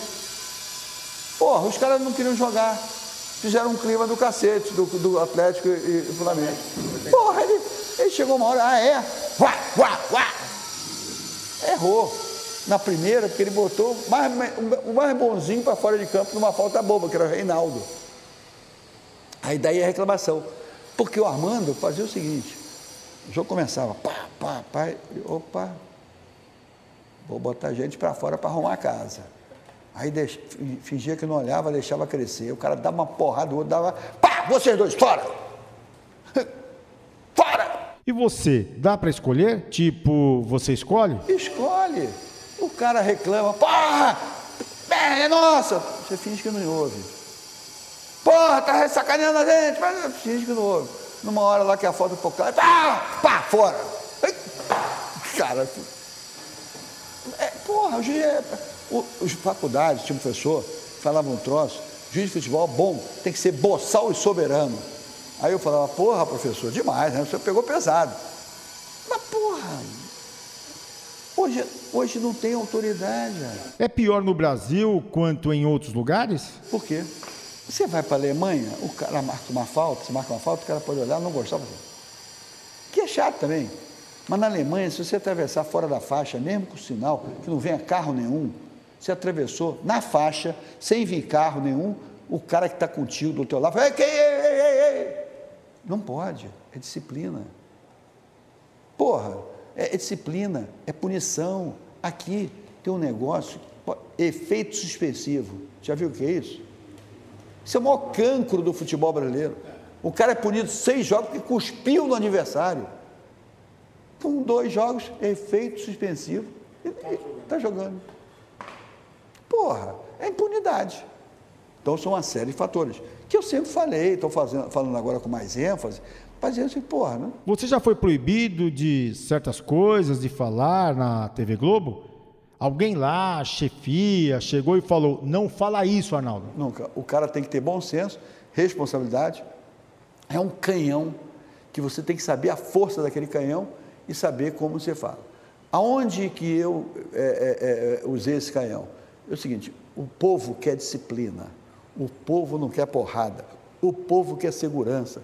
O, pô, o torcedor.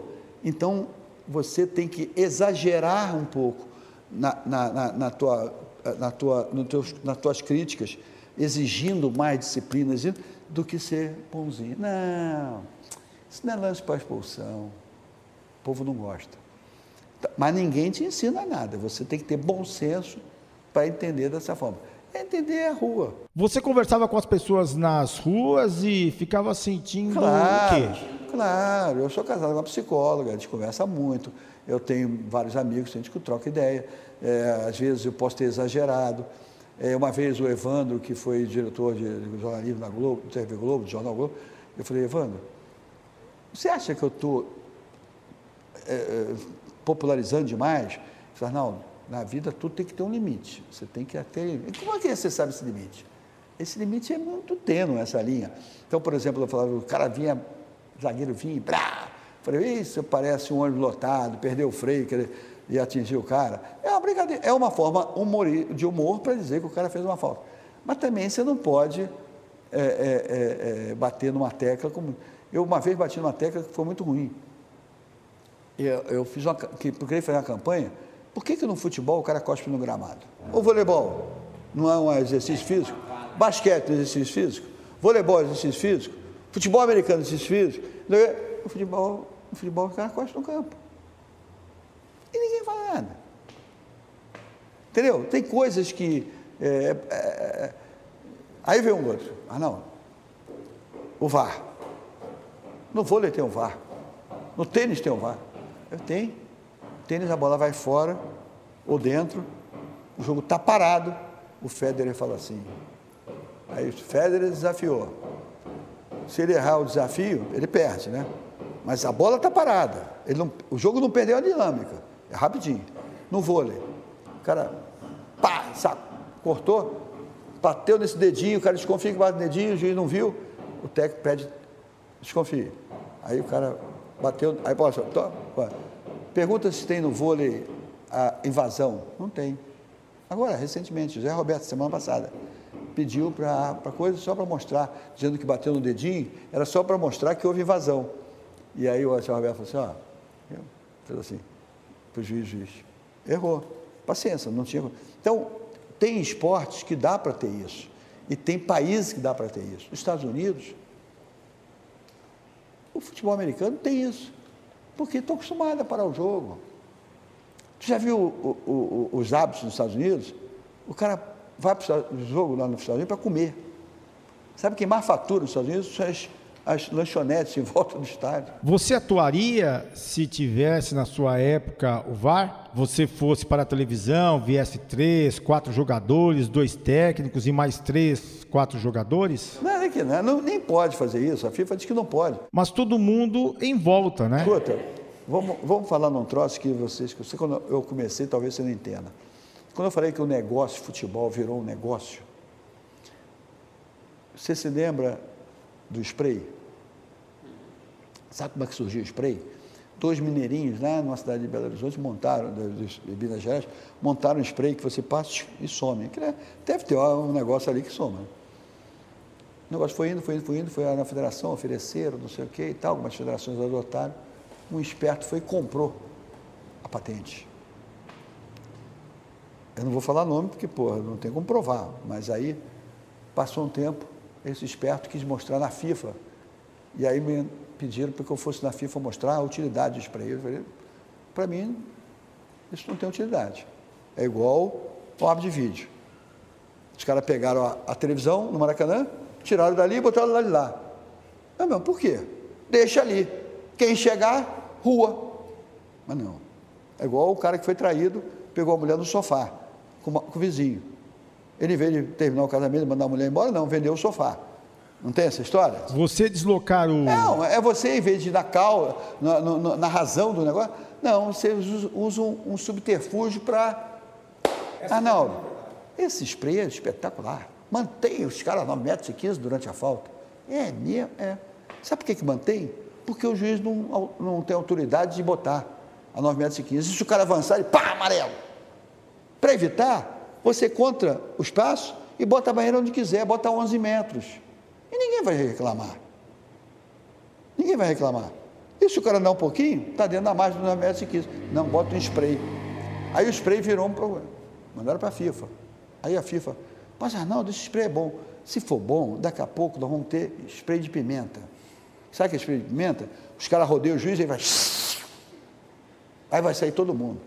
Ou então o cara vai ter uma agulha. O cara chegou e tum, tum, aí os caras vão embora. Porque você está usando coisas que é, cabe ao árbitro exercer sua autoridade. Agora vamos voltar ao negócio. Você sabia que esse spray, esse spray, spray chegou na FIFA, a FIFA não aprovou, eles aí tiveram que aprovar na Comebol. Sabe como é que aprovaram na Comebol? Foi vendido esse spray, o cara do Brasil vendeu para o presidente da Federação Argentina parte do negócio. O Grondona, na época? É. O Grondona chegou na Comebol e falou assim, pá! Quero spray. Aí deram uma caixa de spray para um jogo lá, disse assim, olha, hoje tem que usar muito esse spray. Marca muita foto perto da área que o presidente da FIFA está vendo o jogo para ver que o spray é bom negócio. É verdade isso, se você souber dos caras, conheço toda a história. Mas, claro que eu não posso falar nome, porque eu não posso prender. Vocês que falaram que era o Grondona. Levaram para a FIFA e venderam para a FIFA, por um dinheirão. Acho que o Grondona era vice-presidente da FIFA. Passado um tempo,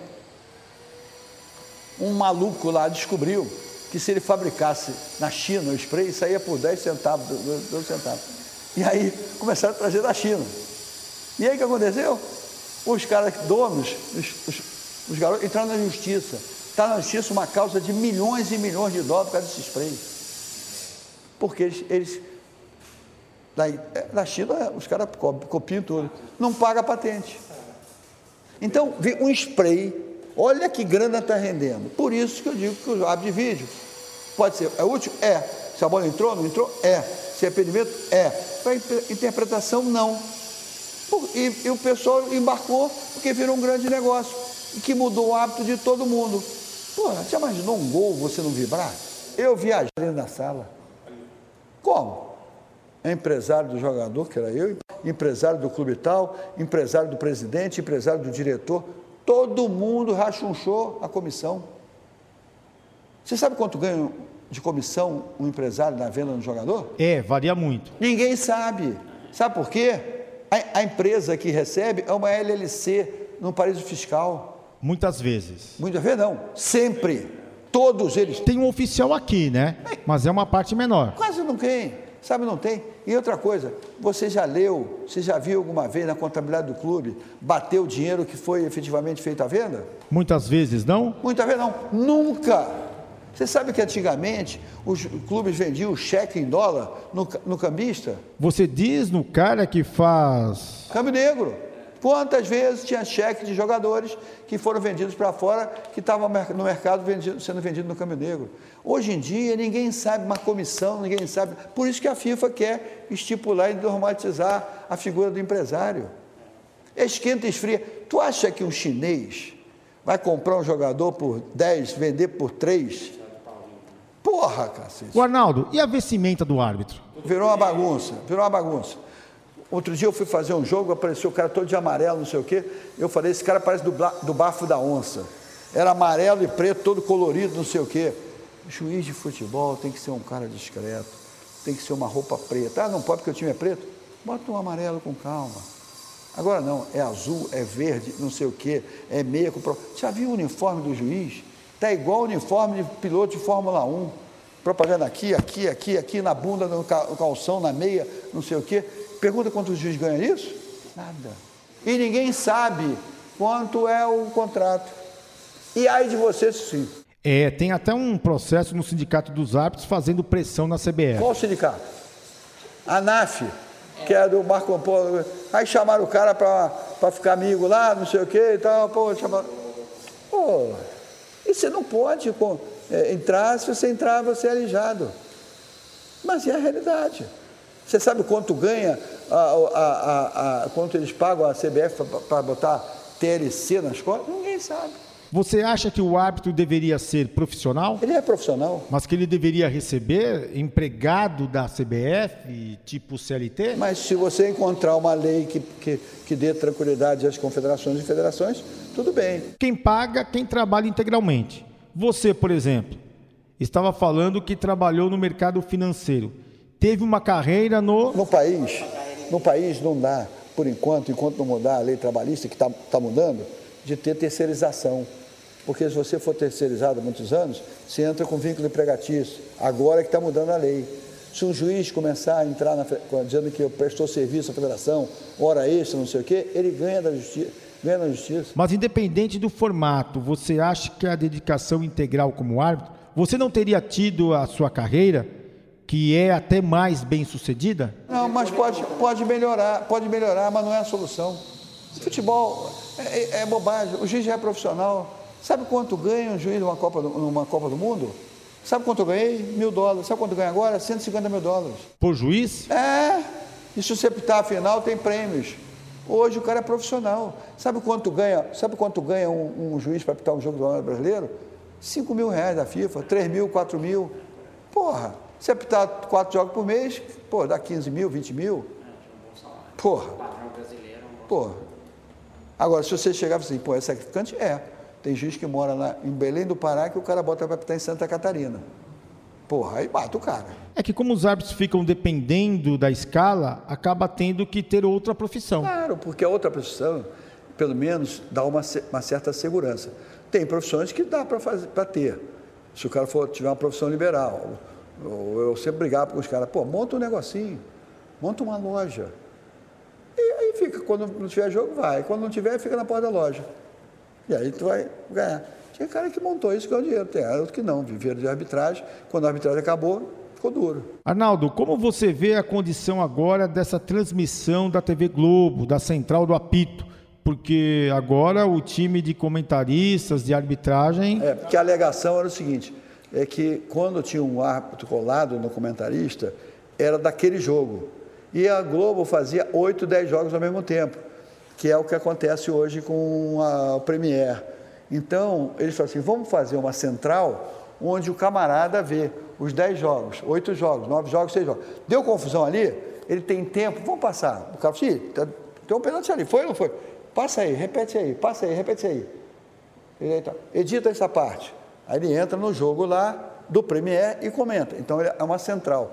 Isso acontece no basquete americano. No basquete americano eles têm uma central de apito, que não é esse nome, numa cidade onde um cara vê todos os jogos que estão acontecendo. E quando tem um lance polêmico, ele assim. É uma fórmula de você ter comentarista em todos os jogos.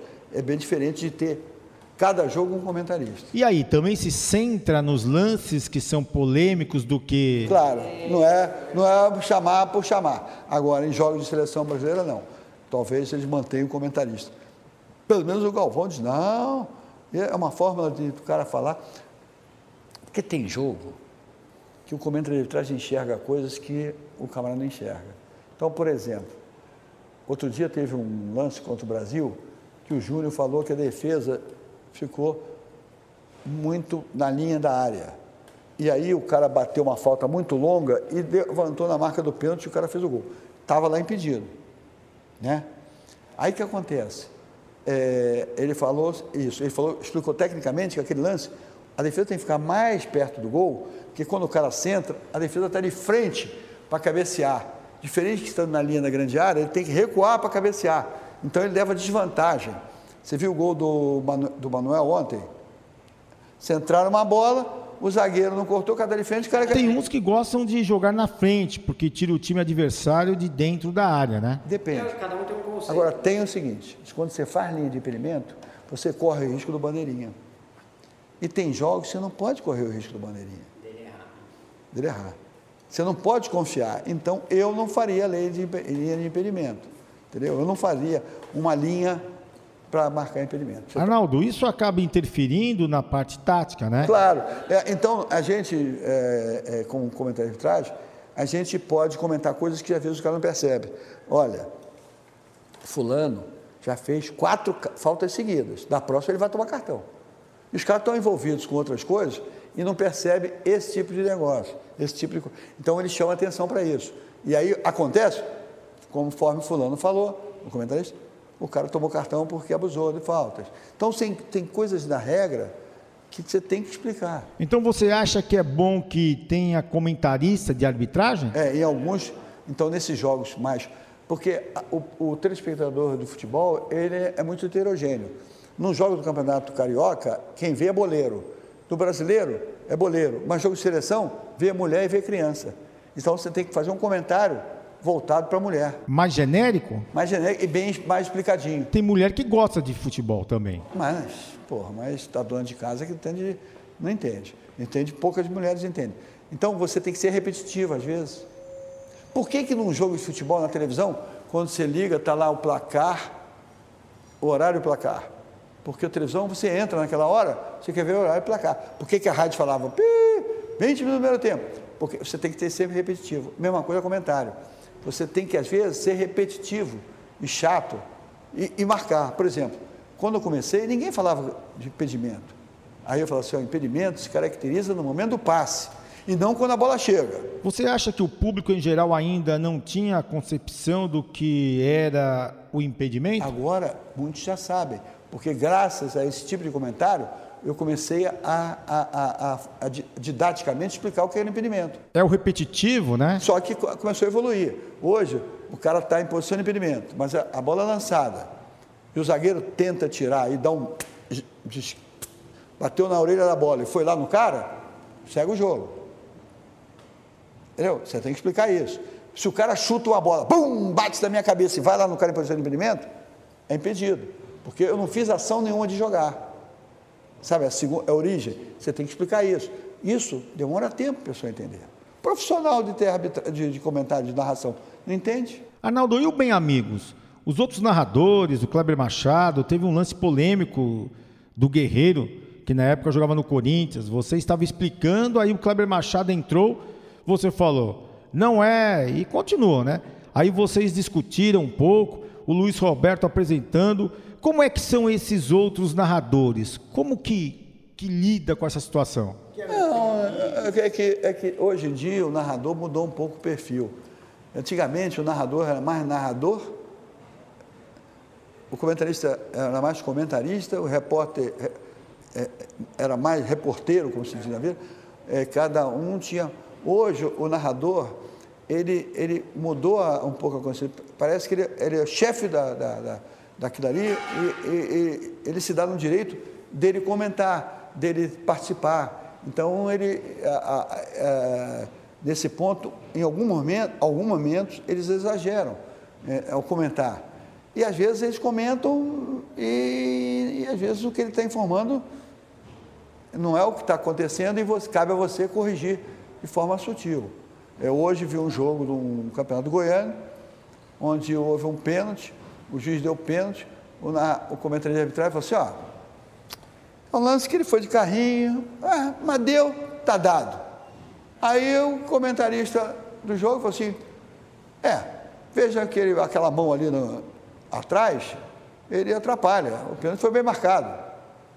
Eu, cara, o cara é meu amigo, mandei já um bilhete para mais. Eu vi porque queria me mostrar o lance do pênalti. Um cara mandou de lá de Goiânia, porque eu recebo bom demais. Eu vi a gravação.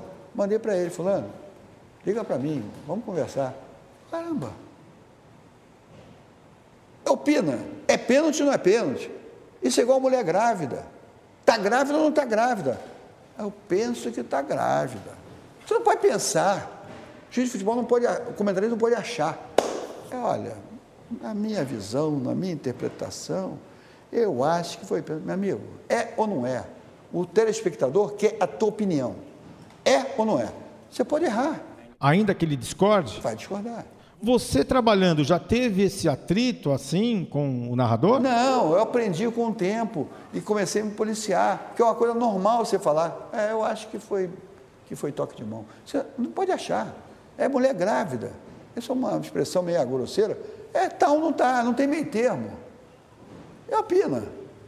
Você, cismou, você está escrevendo um artigo. Porra, é ou não é? Pá, escreva.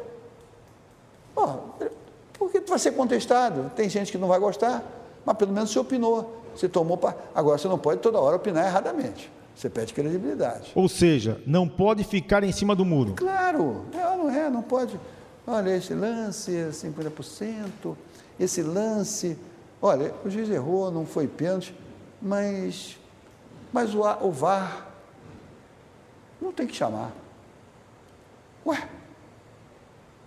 Aí o Juca que furioso enfiou o cacete. Pô, que, que saber de você? Você é árbitro. Viu que não foi pênalti. Porra. E você diz que o cara lá de cima não. Que também pode ter visto que não foi pênalti. Não chama? Porra, então perdeu a razão. É um, é um samba do crioulo doido, né? E você fala o clube para qual você torce? Não. Pelo seguinte, eu sempre brinquei falei o seguinte, eu, como eu comecei a apitar muito garoto, eu esqueci do clube. Que, o que é pior, você passa a ver o jogo de tão maneira tão fria, e é um perigo de você ficar influenciado, que você apitar jogo do time que você torce, você apitar contra o teu time para mostrar para os amigos que você não é aquele time. É engraçado, isso aprendi muito cedo. Que, é, é, fulano é, e você muda de time todo ano. Fluminense foi campeão, o cara te manda um pacote lá na liquidez, na Multiplica, né? O que, que é isso? É, pacote de dinheiro, Fluminense foi campeão, tu vira tricolor. Isso é de sacanagem, o cara manda um pacote. Aí, vai, Flávio foi campeão, José Vasco, e não sei o quê. Alguma vez você teve proposta de dar dinheiro para apitar? Não, pelo seguinte, uma das coisas que eu aprendi logo cedo, quando fui apitar em São Paulo, que eu não tinha amigos, eu tinha companhias. Mas porra, que porra de companhia é essa? Vale Cruzeiro do Sul, Vasco Sadia, que era ponte aérea. Olha só as empresas que eu vou apitar. Vasco, Cruzeiro do Sul, Sadia, acabaram todas, né? Por quê? Esse amigo é um perigo. Aí você perguntou de mulher, não pode, não pode na Copa do Mundo? Porque um dirigente pode ver que você está com a sua mulher está lá e a mulher, sua, sua mulher está comprando uma, uma pulseirinha, numa bijuteria, numa, numa, loja lá, ele chega e fala assim, presente. Sem você estar vendo, sem o árbitro. E aí chega para o cara. E ela não tem a maldade? Vou te contar uma história verídica. Quando eu cheguei em São Paulo em 1968, tinha um fotógrafo que fazia questão de tirar uma foto sua. Pá! E aí fazia um pôster desse tamanho e falava assim, Arnaldo, me dá teu endereço, teu telefone, que eu vou te mandar um pôster com a foto. Só que quando eu cheguei lá, eu procurei saber com os caras quem era quem. Você está chegando numa terra em que, olha, aquele fotógrafo, ele vai pedir para tirar uma foto vai pegar teu nome, teu telefone, e depois ele vai te mandar o pôster. Mas, em compensação, ele é amigo dos dirigentes e vai chegar e assim, quem? Arnaldo? É meu amigo. Você vai ver que ele vai entrar em campo para me cumprimentar. E ele me vendia sem saber. Que é um caso bem comum. O hábito ser vendido sem ele saber? Não, é empresário, é o diretor de, de empresa. O diretor de empresa. Você chega para assim, você vai ganhar a, a, licitação, mas ó, tem que dar tanto. Porra, o cara já sabe que, que a empresa está ganhando licitação, ele tomou uma grana do cara e disse que era para o dirigente, não era. Que era para o presidente da empresa. Isso tem em tudo que é lugar. É o cara que vende você, você recebe. Então, no futebol, você não, tem, não pode ter amigo. Porque esses caras vão fazer uma sacanagem contigo. É uma posição tão séria, tão séria, que no primeiro dia que eu fui para um jogo em São Paulo, contrataram em 68, eu estou no hotel da Nube sentado, sentou um cara na beira da minha cama e falou assim, não, tem dois caminhos a seguir. Qual é? Você apitar de sacanagem, dar pena de sacanagem, aceitar pressão, aceitar presente, aceitar tudo, tu vai apitar um ano, dois anos. Daqui a dois anos ninguém quer você. Tu perdeu o principal, credibilidade. E o outro caminho é tu apitar conforme a tua consciência. Pena, pena, expulsão, expulso. Ai, foda-se, pai, pai, pai, desculpa. E pá, pá, pá, pá, pá. Os caras vão te, te respeitar. Agora, tu tem que ser bom para os caras, para ter carreira longa. Eu digo, porra, eu estava na praia. Meu pai ficava vendo as súmulas. Porra, xingaram a, minha, a tua mãe. que eu escrevi a súmula. Filho disso, filho, porra, filho disso, filho daquilo. Eu levei a sério, fiz um sacrifício tremendo. Eu vou chegar aqui, vou amolecer. Aqui, eu vou apitar no pau. Primeiro jogo do Campeonato Paulista que apitei, o São Bento, gol do Palmeiras, dentro do Parque Antártico. Primeira vez em anos e anos que o time do interior ganhava na capital. Aí pego o avião, voltei e falei, pô, esse cara acho que não tinha assinado o contrato, era, ainda ia assinar durante a semana. Falei, pai, eu acho que eu rasguei o contrato. São Bento ganhou do Palmeiras lá dentro. Ele falou, você apitou bem? Teve alguma coisa? Não. Eles vão te contratar. É assim que você ganha credibilidade. Então, não dê chance. Não deixa. Sentiu que, que o ambiente. Vai numa. No, gente de futebol não pode ir para o botequim. Gente de futebol tem uma vida pública. Juiz de futebol não pode ser visto bebendo um copo de Guaraná que vão dizer que é cerveja. Então, é um negócio sacrificante, tem que ter uma linha. Você sabe por que, que o camarada se perdeu na loteria esportiva? Você lembra daquele Edilson? Um caso clássico de 2005. É 2005? Aquele ano nem me lembro. Por quê? Porque ele gostava de bingo. Não pode. Começou a entrar em contato com os caras do bingo. E aí, É, perdia, dava cheque, não sei o que e tal. Não pode, cacete. Você tem que ter uma, um negócio, pô, tá frio, né? O Arnaldo, você sabe que pergunta difícil a gente guarda pro, pro final. O Galvão Bueno foi o melhor amigo seu no meio? É um deles. Eu tive vários caras que me ajudaram, vários caras que me orientaram, é, porque eu sempre fui muito perguntinha. Eu escrevi semana passada um artigo para o Globo. Aí escrevi, minha mulher, eu tenho dificuldade de pontuação. Minha, minha mulher me ajudou na pontuação. Liguei para um amigo meu, estou te mandando, dá uma lida, vê o que, que você acha. Arnaldo, por quê? Eu fiz um livro, eu chamei um jornalista, João Ariosa. João, quero escrever um livro assim, assim, assim, você escreve no meu estilo. Senta comigo, eu escrevia no dia colunas. Senta comigo que eu vou te ver como é que está a boneca né, do, do, livro. Aí sentei com ele, pá, pá, pá, pá, essa história é assim. E aí escrevemos, ele me ajudou. Então, você tem que pegar a experiência do cara mais antigo. Eu ia, eu ia para um jogo para aprender. Uma vez eram três juízes estrangeiros a apitar um jogo da Copa Sul-Americana, esses negócios. Era garoto, garoto tinha um carrinho da Nestlé.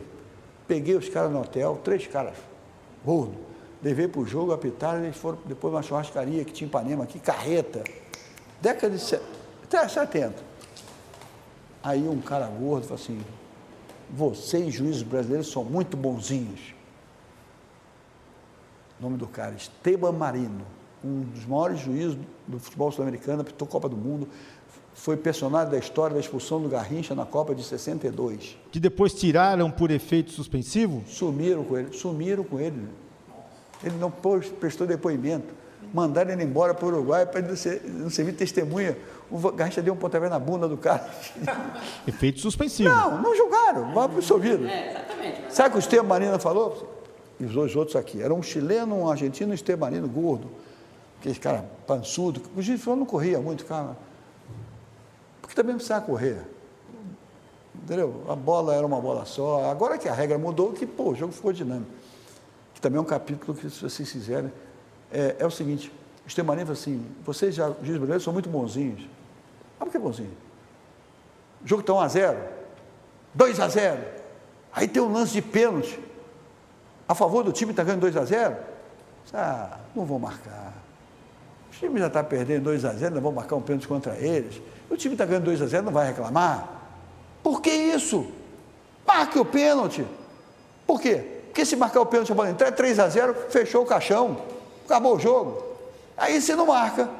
Aí chega no segundo tempo, o time faz 2 a 1 o jogo vira uma guerra. Entendeu? É que é a mentalidade do cara? Que eu aprendi. Primeiro pensa em você, segundo em você, terceiro em você. Se tiver que dar o terceiro pênalti, o terceiro, dá pênalti. Mas não. No tempo que eu apitava, o juiz percorria 5 quilômetros. Esses caras percorriam 3, 2, ficavam no meio do campo. Hoje o juiz percorre 13 quilômetros. Porque a regra mudou. Os jogadores bem preparados, correndo. Não, não, não, não, não, não, não. Eu estou dizendo em relação à regra. Tinha uma bola só. A bola saía para linha de fundo, o cara ia no fosso pegar a bola para voltar com a bola. E ficava outro na mão do delegado, e você só mandava trazer quando a bola não chegava. E aí parava. Antigamente, o jogo estava duro, o zagueiro pegava a bola no meio de campo, atrasava o goleiro, o goleiro pegava a bola com a mão ficava quicando lá, e ninguém podia proibir. Aí o que aconteceu? O jogador fumava, o juiz fumava, e ninguém preocupava com o preparo físico. Aí a regra foi mudando, e o jogador que não corre, o juiz que não corre, não tem suíte. Aí o grande erro da arbitragem brasileira e mundial. Eles selecionam o árbitro pelo preparo físico. Se você pegar um árbitro que apita no, na várzea, que apita lá em Nova Iguaçu, Caxias, porra, que apita sabe apitar, tem bom senso. Se você pegar um cara que apita aqui na praia, todo sábado eu vejo um cara apitar aqui, malandro, bom senso e tal, tal, tal. Esse cara tu leva para a federação e dá preparo físico nele. Agora, se ele for para a federação, ele não vai passar no teste físico e não vai ser árbitro. Mas duro de arbitragem? Porra, é igual jogador. Hoje, o jogador é igual o juiz corre muito, mas não pensa. E juiz tem que pensar.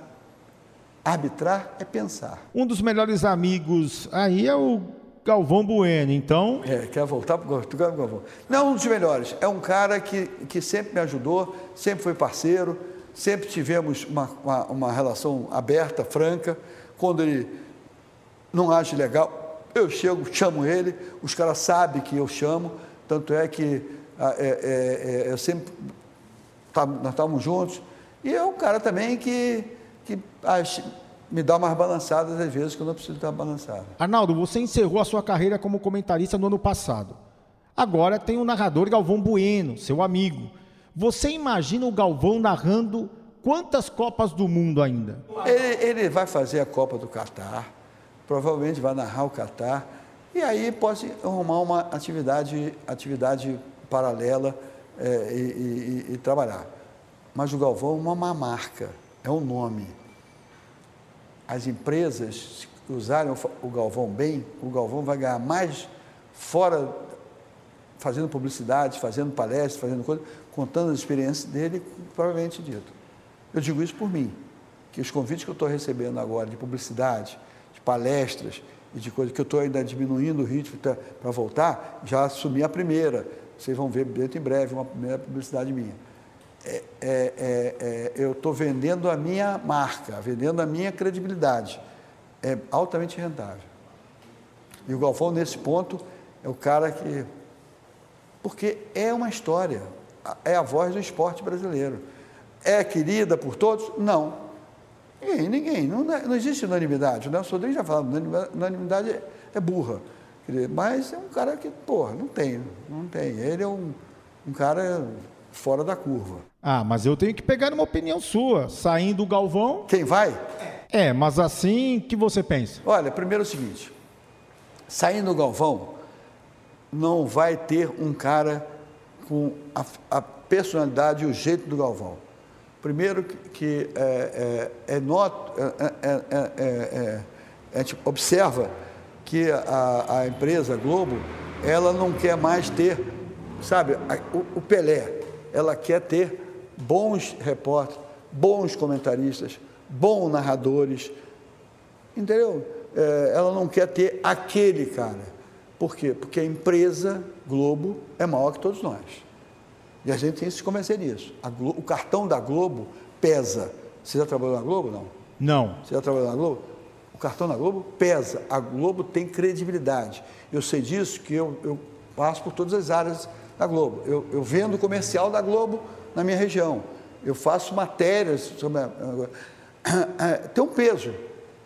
Uma coisa, quando chegam para você, assim, você vai ser entrevistado para um programa tal. Uma outra coisa, quando chega para você, você vai ser entrevistado no Jornal Nacional. É diferente.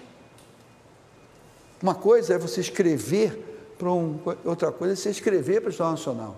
É outro peso. A responsabilidade, a, a Globo, ela, ela sabe disso, ela valoriza a qualidade, sabe valorizar os seus profissionais, não perdoa determinados erros, que está certo, porque senão ela perde o controle, mas para mim, no futuro, ela não vai ter um Galvão Bueno, ela vai ter vários Galvão Bueno.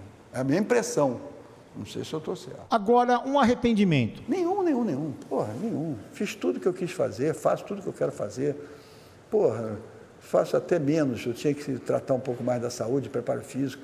Eu tinha que mais andar na praia, na areia fofa que eu estou andando agora para.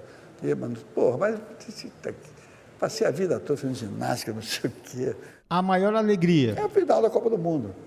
Que foi um ponto máximo. Foi a primeira vez que uma sul-americana apitou a final de Copa do Mundo. Não tem ia apitar e ninguém passar desapercebido. Passei, ah, passei 45 dias na Europa depois, porque eu achava que eu não ia apitar, né? uma final de Copa do Mundo, marquei com a minha mulher. Fui em tudo que é lugares. comemoração? Nada, eu, eu já que está na Europa, passagem cara, mas dei minha mulher, assim, vamos fazer um roteirozinho. Duro, mil dólares do jogo, mais um dinheiro que era que quer, Europasse, mochila, mochila pode dizer, Fui banheiro, restaurante mais ou menos, não sei o quê, mas fui na Itália, Alemanha, não sei. Os lugares você era reconhecido. O valor que os caras dão, a importância. Porra. Aqui no Brasil dão, mas não dão a devida importância. Entendeu? Aqui é proibido fazer sucesso. O brasileiro detesta quem faz sucesso. O brasileiro não, não tem memória. O brasileiro não se lembra dos caras que fizeram história. Pelo contrário, se puder. Eu pegava um táxi né, no Uruguai, falava assim, conhece Ramon Barreto? O cara falou assim, Senhor Ramon Barreto era um árbitro. Você pegava um táxi do Galeão, você sabe arrumando um árbitro? Quem? Aquela bicha? Você entendeu? Mas você não tem esse reconhecimento na rua quando você anda? Sei, tem, tem, tem, tem, mas não é. Eu, eu não posso reclamar. É até às vezes exagerado. É, tem, tem momentos que pega o pessoal bêbado, sai chato pra cacete. Pela primeira vez, com 76 anos, eu me dei o luxo. Eu saí na escola de samba esse ano. Porra, eu não podia sair, não pude sair, nunca saí. Porque você achava que ia atrapalhar a sua imagem? Nada, eu ia na escola de samba, olhava, olhava, olhava. Qual escola? Todas as escolas, mas eu, eu gostava da Mangueira. Você saiu pela Mangueira? Como sair? Como sair? Eu, eu comprei um camarote ao lado do Júnior ali, aí 15 pessoas, primeiro dia, eu via, as escolas desde a, a do grupo especial. É, sexta, sábado, domingo e segunda. E campeões. Cinco dias, você tem um camarote de 15 pessoas que você pode levar cinco dias. Você manda decorar, paga comida, não sei o que e tal. É, é, não é barato não, mas é aniversário da minha mulher, dei para ela de presente.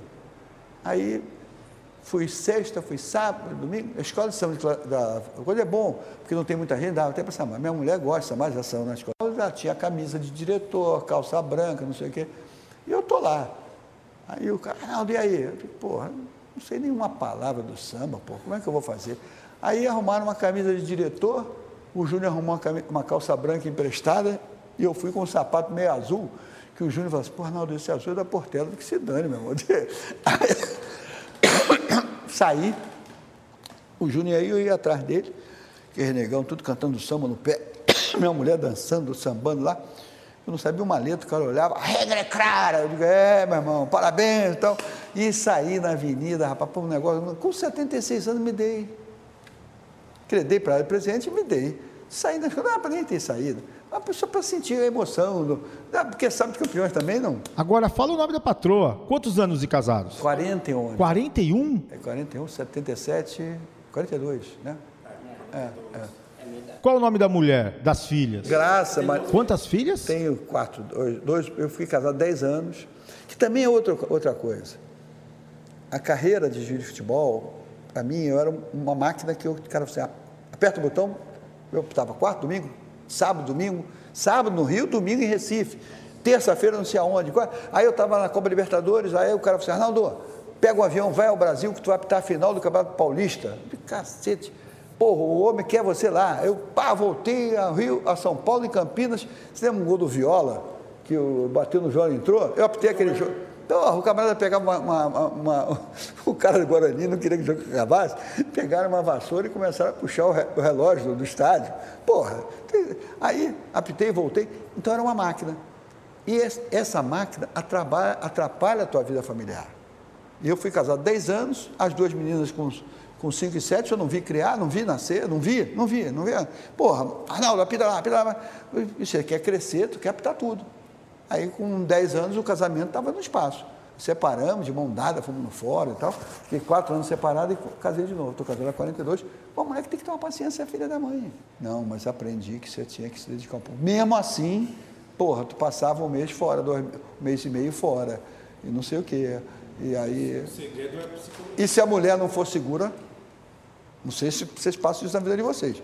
Mas se a mulher não for segura, você vai para o saco. Vai pro saco. E seus filhos? Cobram alguma coisa? Co é, cobravam muito, agora estão mais relaxados, porque agora estão vendo que eu estou mais dedicado, viajo. Eu fiz a seguinte viagem ano passado. Peguei ele, levei para a Austrália, da Austrália fomos para Bali, meu filho já morou em Austrália, morou em Bali, pega onda, não sei o quê. Aí as duas primeiras, que são já. Eu tenho um filho de 50 e tantos anos e a outra tem 51, a outra tem 53. Eu casei com a primeira vez com 21 anos. Você é avô? Só avô, três delas. Um, dois galalaus e um pequenininho. Aí o que aconteceu? Aí as outras falaram, pô pai, e nós? Não vamos em janeiro viajar? Era aniversário aqui em janeiro. Eu falei, vamos. Esse ano peguei todo mundo, levei para Miami, pegamos um navio, passamos uma semana, aquele navio de cruzeiro, tu come, bebe pra cacete.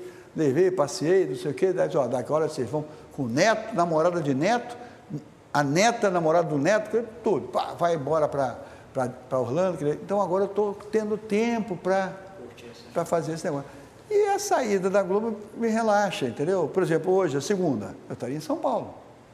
fazendo bem amigo, fazendo regra clara, bolando coisa, vendo, porque eu tinha que preparar o programa todo. É diferente, às vezes, de um cara chega lá, oi, tudo bem? Senta. A rodada foi isso, o Corinthians chegou bem, o Palmeiras eh, patou, nem sei, não sei o quê. Eu não. Eu tinha que ver todos os jogos, todas as polêmicas e botar a imagem lá, porque eu acho que os programas, para ser bom, tem que ter imagem para cacete. Aí botava imagem de polêmica, não sei o quê, botava o pó disso, aí botava um troço engraçado, fazia uma pergunta mais. Tudo isso eu sentava com o diretor e eu bolava e escrevia. Eu, vamos botar esse primeiro bloco, botar esse segundo, não sei o quê. Hoje em dia você só fala no telefone ali com. Não, o cara liga, ficou vendo. Agora é o Paulo César ligando, porque deve ter sido o programa de da tarde. Mas você tira uma dúvida, uma ajuda aqui, ali? Não, eu oriento aqui, oriento aqui, mas, mas Antes eu estava no, no, grupo, aí já não estou mais no grupo. Saiu do grupo WhatsApp? Não, um dos, um dos grupos, eu estou no outro. Um, dois. Aí estou no outro, e enfim. Que era um grupo de árbitros. Né? Só árbitros. Porque é o seguinte, a gente tinha um grupo que quando tinha um lance polêmico, vamos discutir o lance. O que, que você viu? Aí sempre tinha um cara que via mais. Por exemplo, você viu o lance que disseram que o Palmeiras foi prejudicado, que o cara ajeitou a bola com a mão? Hein? Não, não, o primeiro. Primeiro. Primeiro, agora que o cara. O cara olhou para mim e falou assim: Arnaldo, você notou que ninguém do Palmeiras fez assim? É. Qualquer bola que resvala no braço, levanta um, dois. E outra coisa, tu acha que o cara tinha ajeitado a bola com o braço? O Felipe Melo ia ficar quieto? Ia tomar o apito do juiz. Dizer, são detalhes sutis que tem cara que observa isso. E nem sempre você observa. Então, ah não, observa aí. E essa ideia é muito importante. Era a ideia que eu trocava com o Armando Marques quando era vivo. Acabava o jogo. Aí era no telefone, né? Era telefone. Armando, viu? Ô bicha, você podia ter feito isso, isso e isso. E eu falava, bicha, para com esse negócio. Tinha um gol, gol. Ele corria para dentro do gol. Armando, o que, que tu corre para dentro do gol, rapaz? Parece que tu está anulando o gol. Não, é porque o goleiro pega a bola e o centroavante vai lá para pegar a bola e tem uma briga. Que se dane da briga, rapaz, corre para o meio, vai lá para o meio. E ele falava assim, por quê? Porra, eu estou vendo o jogo, eu não sei se foi gol, se foi, se foi falta, foi impedimento. Aí eu falei para ele, você vê como é que eu faço quando bandeira contigo? Há um gol, eu disparo para o meio do campo. Não dá tempo do cara reclamar de mim, porque eu estou lá no meio do campo. Quando tem pênalti, uma, eu parava, eu optava, pênalti corria para a marca do pênalti. Um dia, um, um jogador do Flamengo, Ditão, me deu uma porrada de peito com peito. Aí o Cruzeiro botou a foto. Primeiro um bigada de tão que dá. Aí eu falei, pô, tá errado. Aí eu comecei a marcar o pênalti e correr para linha de fundo. Na Copa do Mundo eu fiz isso. Por quê? Porque se o cara for lá, ele está fotografando que foi lá reclamar, tu mete o amarelo nele. Goleiro saiu da área para reclamar do juiz, mete o amarelo nele. Por que, que ele tem que ir lá para o meio do campo reclamar? Ele, você entendeu? Você fotografa a indisciplina dele. E eu e o Armando trocávamos muita opinião. É a mesma coisa, você escrever um troço e tem um cara que, tipo, pô, você podia ter escrito isso, você podia ter É legal essa troca de coisas. É, é uma crítica construtiva. Não é uma crítica para sacanear o cara. E gente trocava. Agora, quando o cara se acha o rei da cocada, você vai falar com o cara, cara. Hum, Pô, a primeira coisa que eu fiz nos últimos dois anos, três anos, eu estava dirigindo os árbitros. Eu escalava os árbitros na TV Globo. Eu conversava com os árbitros sobre linha editorial. Falava o que, eu tinha, que eles tinham que fazer dentro do estilo dele. E a primeira coisa que eu fiz, eu disse, meu amigo, a corrida que você está correndo, a corrida que você está correndo, eu já corri e já ganhei. Eu não sou adversário de vocês. Não queiram ser meus adversários. Eu estou falando para o bem de vocês. É isso, isso, isso. Se quiser, vai. Se não quiser, mas 10% do que eu falei, vai, vai por mim. Porque eu tenho uma coisa que vocês não têm, experiência. E que hoje o jovem não liga muito. Já vê esse cara de cabelo branco? Tem de porra ali. Se, se, é coroa, isso é velho. E redação, tem que ter gente de cabelo branco. Não, a garotada é boa? É. Mas tem que ter um cara para Arnaldo, qual foi a sua maior motivação para ser esse trabalhador com afinco, dedicação total? Eu sei que são muitas, né? Mas. É, mas eu acho que é um, defe... é, acho que é um defeito. Eu, eu tenho lido bastante que o cara que é fixado em trabalho, ele adquire determinadas doenças, ele adquire determinados traumas, adquire então, eu tinha que me dedicar parte ao lazer, coisa que é importante. Me dediquei, mas eu tinha que me dedicar mais, porque você fica muito, fi, muito fixo naquilo e aquilo te causa problemas. Você adquire uma gastrite, uma úlcera, uh, até câncer você adquire, é, porque é o estado de espírito. E, e, isso aí, isso foi muito, muito ruim. Eu, eu tinha que me ser um pouquinho menos, é, como no quartel os caras vibrador. Eu era muito vibrador com a coisa que faço, levo muito a sério. Porra, quando erro, fico chateado. É isso aí. Sérgio Noronha recebeu a mensagem dele bonita hoje, né? Da foto dele, né? Porque uma moça, amiga dele, fez uma assinatura do Globo, e aí, na portaria do retiro dos artistas, começaram a pegar o Globo dele e não chegava na mão dele. Aí eu comecei a dar bronca lá, pô. E aí acharam o Globo e agora a moça que acompanha ele todo dia passa lá e leva o Globo, ele lê o Globo. E ele fica atualizado. É, eu só me pergunto que na Copa de 2018 eu estava lá e fiz muita coisa de arbitragem. E a FIFA ficou mais chata, entendeu? Mais fechada e tal. Então não sei se foi por isso a atitude dele. Não, não. Porque a, a gente foi, no, por exemplo, no Hotel dos Árbitros, aí conversando com o Bissaka, ele deu umas declarações em off para nós, eu e os outros dois repórteres lá, dizendo que tinha dado uma enquadrada na história da CBF, que os caras estavam reclamando, a história do, do empurrão lá do é, né? É. E aí a gente Você estava escrevendo pela Folha, pelo UOL? Eu era, eu era o repórter do UOL, estava o repórter do, da Globo junto, que é o Martim, ah. faz, e o repórter do Estadão, o Jamil, né? Então nós três. Eles ficaram. Você foi na, na, na reunião, nas reuniões? Fui. Então sabe o que aconteceu comigo na reunião? Não, mas eu não entrei dentro das reuniões. Não, na reunião do, do, da, da, coletiva do sim, Colina. Sim, sim. Você foi na primeira e na segunda, então? Foi, foi. Então tá, você tem a primeira fila. Quando o Colina começou a falar no lance do, do camarada lá, do, do, do, do, cara que foi empurrado, eu falei, cacete, eu tenho isso no telefone. Procurei não achei. Mandei mensagem para o Garcia e o Paulo César na hora. Mandem para mim essa imagem do empurrão. Aí mandaram a imagem do empurrão. Quando acabou, eu vi pelo telão, estava na primeira fila, eu vi ali, não mostraram na cabine de, de, do, do, do vídeo. Quando acabou, eu levantei. O erro foi que o cinegrafista não entendeu e não foi atrás de mim. Porque o cinegrafista tinha obrigação de ir atrás de mim. Eu sentei, à direita estava lá o, o Larionda, o Ortiz e um, um louro de de vídeo. Sentado no canto ali. Falei, vem cá, Larionda, Ortiz. Pô, computaram comigo. Vocês não viram isso aqui? Isso aqui não é falta? Como? Teve isso? Não viu. Mas, porra. Mas ele mostrou no telão. Não, não, não mostrou. Não, não, não, não, mostrou no telão da, da palestra dele, mas não mostrou. Mas não mostrou na, na, na, coisa. E ele dizia que tem faltas pequenas no futebol. Se lembra que o. o, o se lembra? Se, é porque. Pô, Mas tudo bem. É falta clássica, falta clássica. Se lembra do que o Simon começou a fez uma pergunta, que ele falou, pô, não existe pergunta pequena, pergunta grande. Eu digo, eu não vou me expor a fazer pergunta, porque, porra. É que o Simon falou, a pergunta foi muito longa. Né? Claro! E aí, pequeno. Virou uma coisa. Claro! Você achou pênalti do Neymar?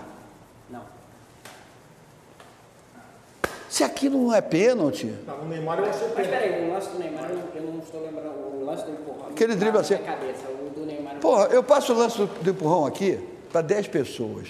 Se isso vale gol, acabou o futebol, rapaz. A bola está centrada, o cara vai, tum, tira o zagueiro do ponto dele de, de, de, de, subir, tira ele daquela posição, cabecinha livre. Porra, aquilo é elementar. Mas, mas aí o que eu ia te contar é que a gente conversou com o Bozaca e com é. o Bobão, que era o secretário-geral da FIFA. Aí estamos lá conversando e eles explicaram, só que não é contato, os brasileiros estão malucos, só reclamando disso, passam duas horas ouvindo isso. A gente publicou o texto, era em off, é. não tinha as declarações dele, mas era tudo é. que eles tinham é. dito. Tinham dito que a CBF ia declarar uma informação, né? publicamos tudo que ele vai. O que, que aconteceu? Eles soltaram uma nota desmentindo as informações que, a gente, que nós é. tínhamos dado. É. Todas as vezes que a gente passava pelo Bussac, eu olhava para a cara dele e aí ele desviava o olho, porque é. ficava com vergonha que ele tinha passado uma hora e meia conversando, falando aquele negócio pra gente. É. E aí depois que a gente publicou, aí a gente, eu, eu fui perguntar para o assessor dele, eu falei, como é que vocês fazem isso? O cara passa uma hora e meia, você estava do nosso lado, você viu? Aí ele falou assim, o Colina, Colina sabe que ele conversou com vocês. sabe que você que ele deu todas as informações, É. ela mandou desmentir, mesmo assim, porque era para Mas você sabe por que, que o Brasil não foi ajudado e sim prejudicado na Copa do Mundo? Porque não tinha ninguém na comissão de arbitragem. O Brasil não tem. re- O Brasil não tem. Não, não tem sul-americano. O Brasil não tem representatividade. Porra, tinha nem presidente, porra. É, é, não tinha nem presidente. tem representatividade como Não tinha jeito, não tinha jeito. não tinha jeito. Você sabe o que o Miranda me falou? Num bem amigo, depois do programa, eu falei, ah, nós não reclamamos porque era o primeiro jogo, a gente não sabia que podia reclamar. Sabe o que a França fez? A França ganhou o jogo usando o árbitro de vídeo. é, que é um, um pênalti no Griezmann, né? Não, não só isso. Não só isso. Você viu o primeiro gol da França na final? O Griezmann simulou uma falta no meio do campo. Não foi falta. Ah, Então estamos de acordo. E você sabia que o pênalti marcado é um pênalti que não é marcado se fosse árbitro sozinho? E agora, como toda mão é- vira pênalti, É, mas eu achei pênalti. é porque, porque você viu na televisão.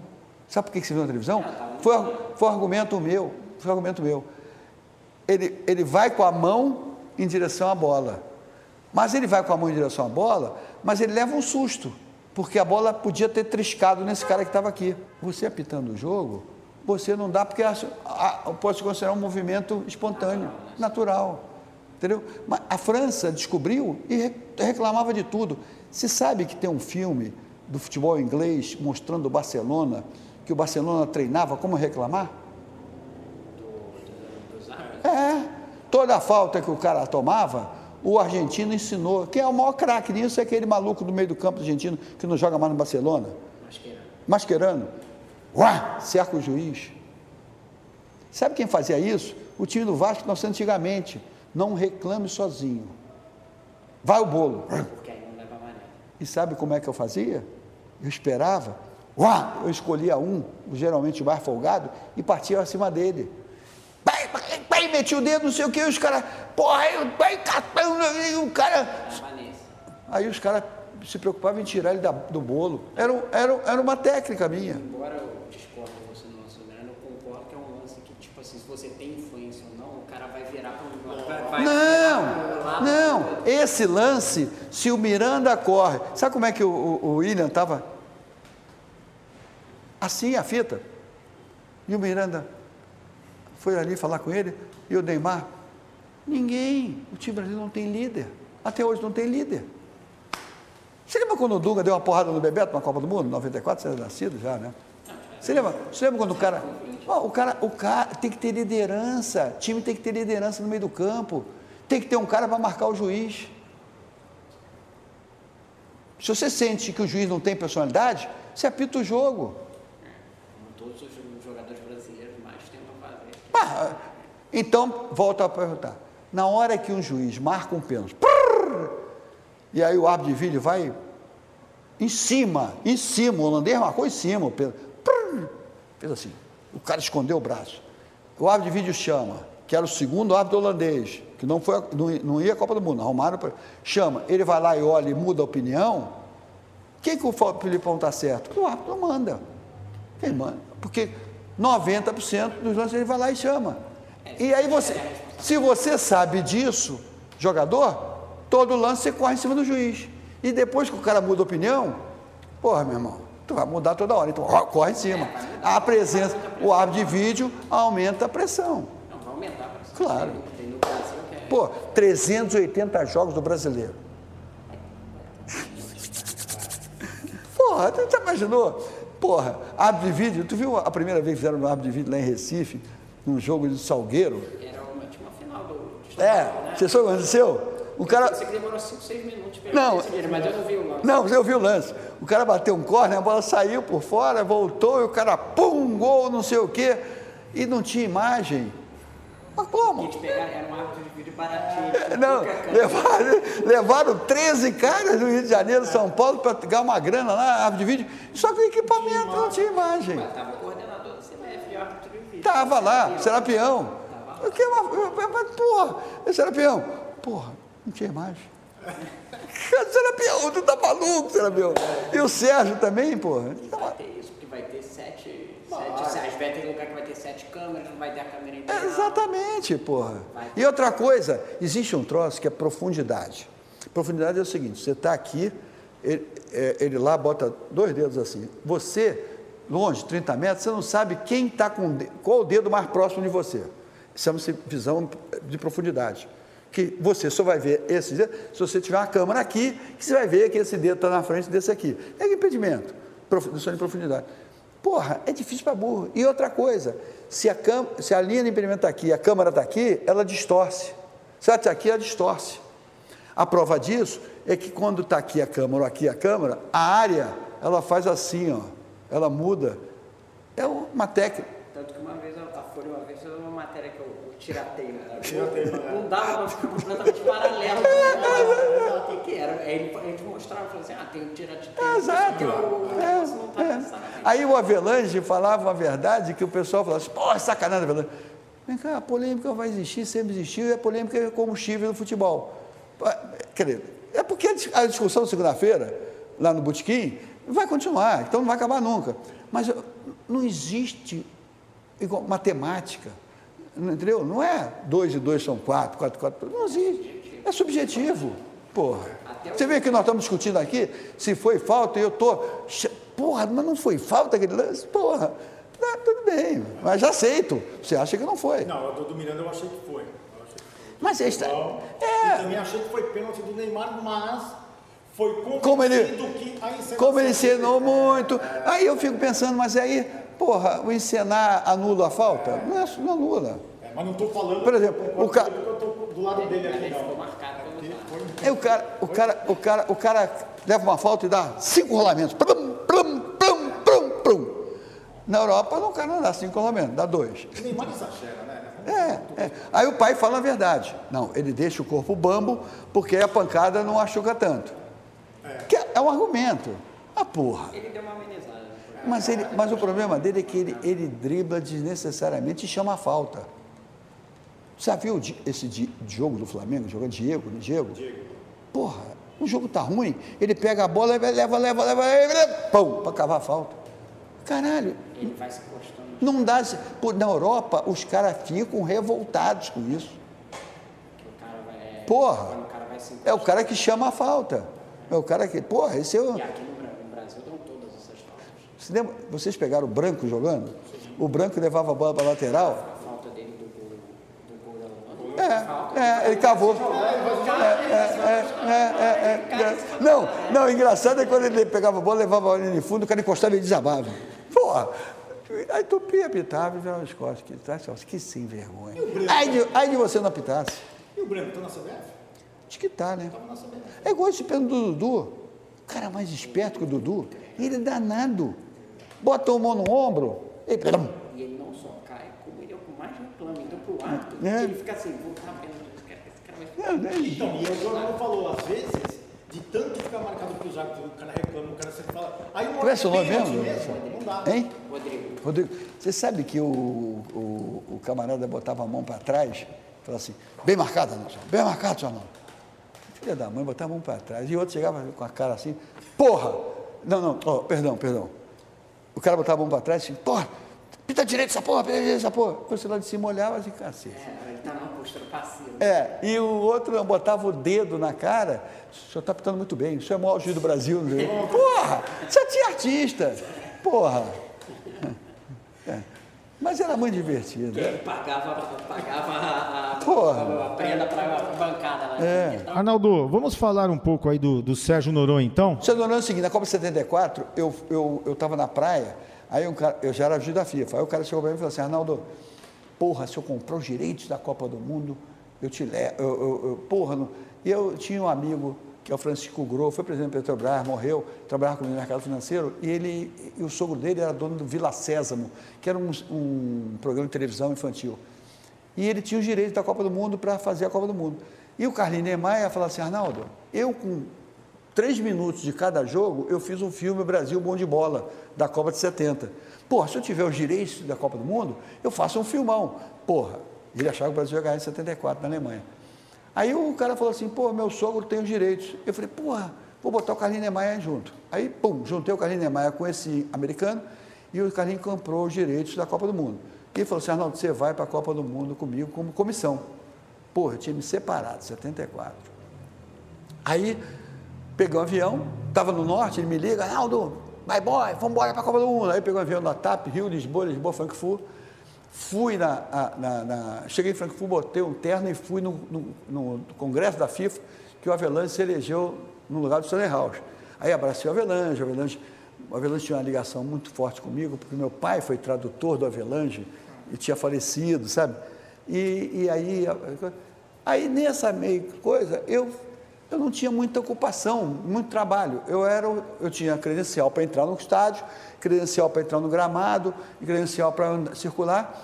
E eu chegava cedo para carregar, como pejoteiro, as malas das máquinas, das câmaras, que eram pesadas.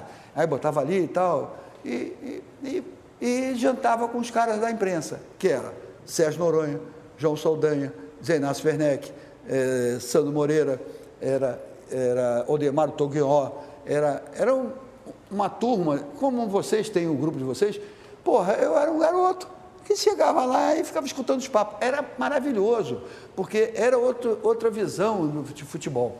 E nesse meio tempo tinha o Sandro Moreira. Nesse meio tempo chegou um cara de Londres, Carlos Lemos, que foi de João Brasil, que montou, estava montando a TV João Brasil lá em Londres para montar aqui no Brasil. Estava aprendendo. Foi assessor da CBF. Foi. Nisso, o Carlos Lemos vai, prazer, não sei o que e tal, e, porra, me deram uma força do cacete, pô, e pá, pá, pá, pá, pá, depois disso aqui no Rio de Janeiro, onde eu ia, eu dava, eu chamava o Lemos, chamava o, Sérgio Noronha, porra, o Sérgio Noronha, aquele jeitão dele, aí na Praia do Arpoador, a gente tinha papo, o, Lemos, o Sérgio Noronha, o Lemos não, Lemos trabalha no jornal e tal. Aí a história de amizade perdoou. Nisso, o Carlos Lemos, olha só a vida de jornalista, vivendo num glamour de editor do Jornal Brasil, jornal do Jornal Brasil, não guardou dinheiro, mas tinha apartamento. E ele morava num apartamento na Lagoa. Então um dia ele chegou e disse: Arnaldo, tem um negócio que eu vou fazer. Eu vou vender meu apartamento. Um exemplo, vou chutar 500 mil reais, vou comprar um de 200 e vou economizar 300 para aplicar o dinheiro para completar a minha aposentadoria. Eu falei, Lemos, primeiro, se você for vender por 500, não é 500, é 500 menos a comissão. Segundo, se você comprar o de 200, é PTU, é, é, é, você registrar no cartório, é despesa de cartório, não sei o quê. Aí eu falei, porra, é, é, então essa é a diferença. E outra coisa, a taxa de juros, ela pode variar de 18% de overnight para 3, 4, 5%. Então os juros vai ser uma merda, tu não vai completar o teu negócio. Então vai sair de um apartamento bom, não sei o quê, mas esse conselho por dar. Pô, não é que passou um mês, ele faz uma carta e fala assim, Arnaldo, eu queria te propor um negócio. Compra o meu apartamento, deixa eu morar lá, eu pago o condomínio, você me paga por mês, e se eu e se, eu se você acabar de pagar e eu não morrer, deixa eu morar no apartamento até eu morrer.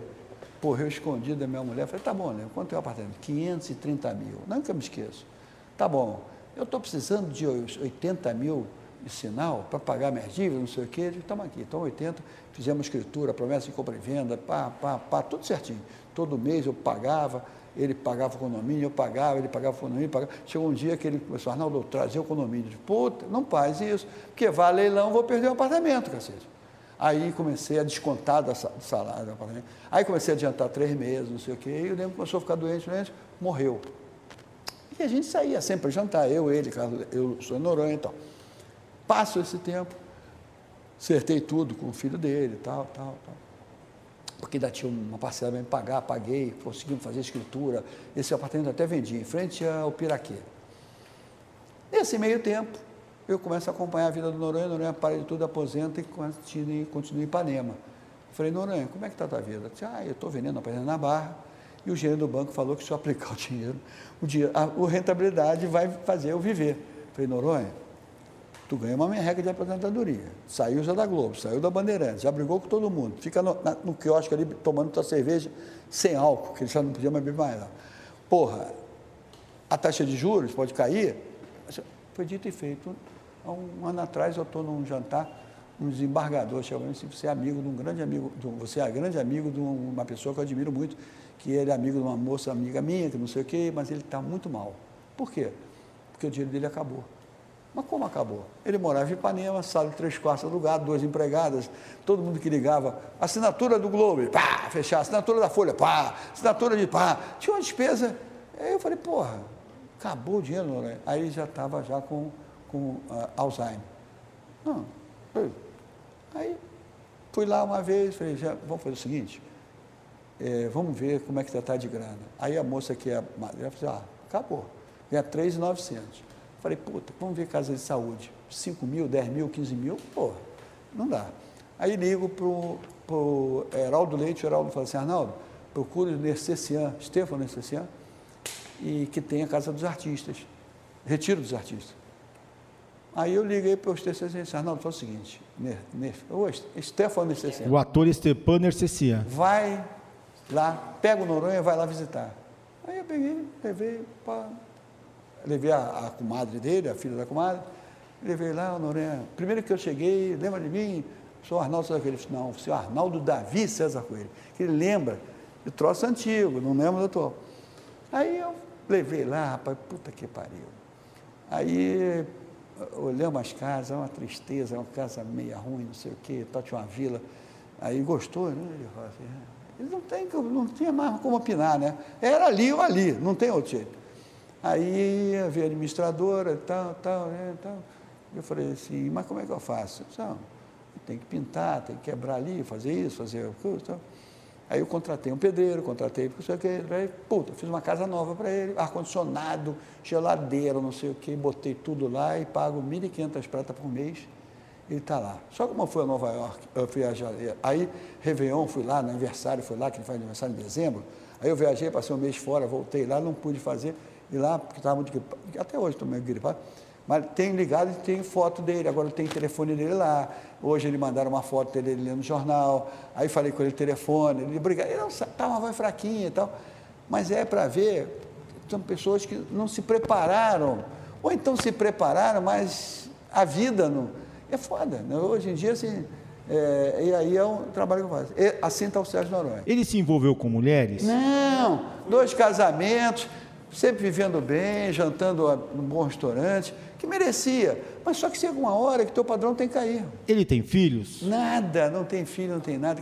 Nem é, irmãos? Nem não. Aí, some, como, aí é um negócio íntimo meu. Como eu dei sorte na vida, dizer, eu, eu fiz o troço certinho, mas dei sorte. Quem podia imaginar que a, a Bolsa, a Bovespa ia abrir o capital e a BMF ia abrir o capital? Porra, e eu, eu ganhar uma bolada. Porque eu estava na hora certa, no lugar certo, no momento certo, e achei que. E eu, meus garotos, operadores, ganhavam 500 mil por mês. E eu falava assim, porra, vou te dar 3%, 2%. Não, Arnaldo, eu quero ser comissionado. Porque a, a corrida do cara é curta. O cara só. Eu sempre falo assim, minha corrida é de resistência. Você está pensando em corrida de 100 metros. Tu vai ganhar 500, 500, 500. Porra, mas e depois? Aí quando veio o IPO, os caras, porra, o IPO arrebentou o balão. E o cara não está ganhando mais 500, porque o mercado virou. Arnaldo, agora explica para gente como foi aquela discussão que você teve com o Sérgio Noronha no Sport TV, no Fla-Flu. No lance do Fla-Flu, é, que eu no final do jogo tive uma altercação com o Sérgio Noronha, é porque o Sérgio durante o jogo todo começou a falar, esse juiz não está bem, esse juiz não tem personalidade. Eu falei, não, Sérgio, o juiz está levando o jogo, está administrando o jogo. Aí, faltando um minuto para acabar o jogo, uma briga lá, ele botou dois de cada lado para fora, eu acho. E o Sérgio falou, não falei, ah, não, juiz é um banana, pô, tem que botar agora dois para para fora, não sei o quê. Eu falei, Sérgio, ele tentou levar o jogo, mas não teve jeito, teve que botar esses quatro para fora. Ele levou o jogo até esse momento, mas chegou um momento, a paciência. Outra coisa, Sérgio, eu não me meto na parte técnica nem na, nem na parte tática. Você não pode se meter na arbitragem também não. E pronto. Acabou o jogo, eu peguei o carro e saí fugido do vestido da cabine, fui para o hotel, ligo o Luiz Fernando. Ah, não, você não podia fazer isso. Eu falei, está certo, Luiz Fernando, errei. Eu, a frase final não era para ter falado. Por quê? Porque em 2002, 2000, não, 2002 não, 2000, se não me engano, 2000. Antes da Copa do Japão? É, é.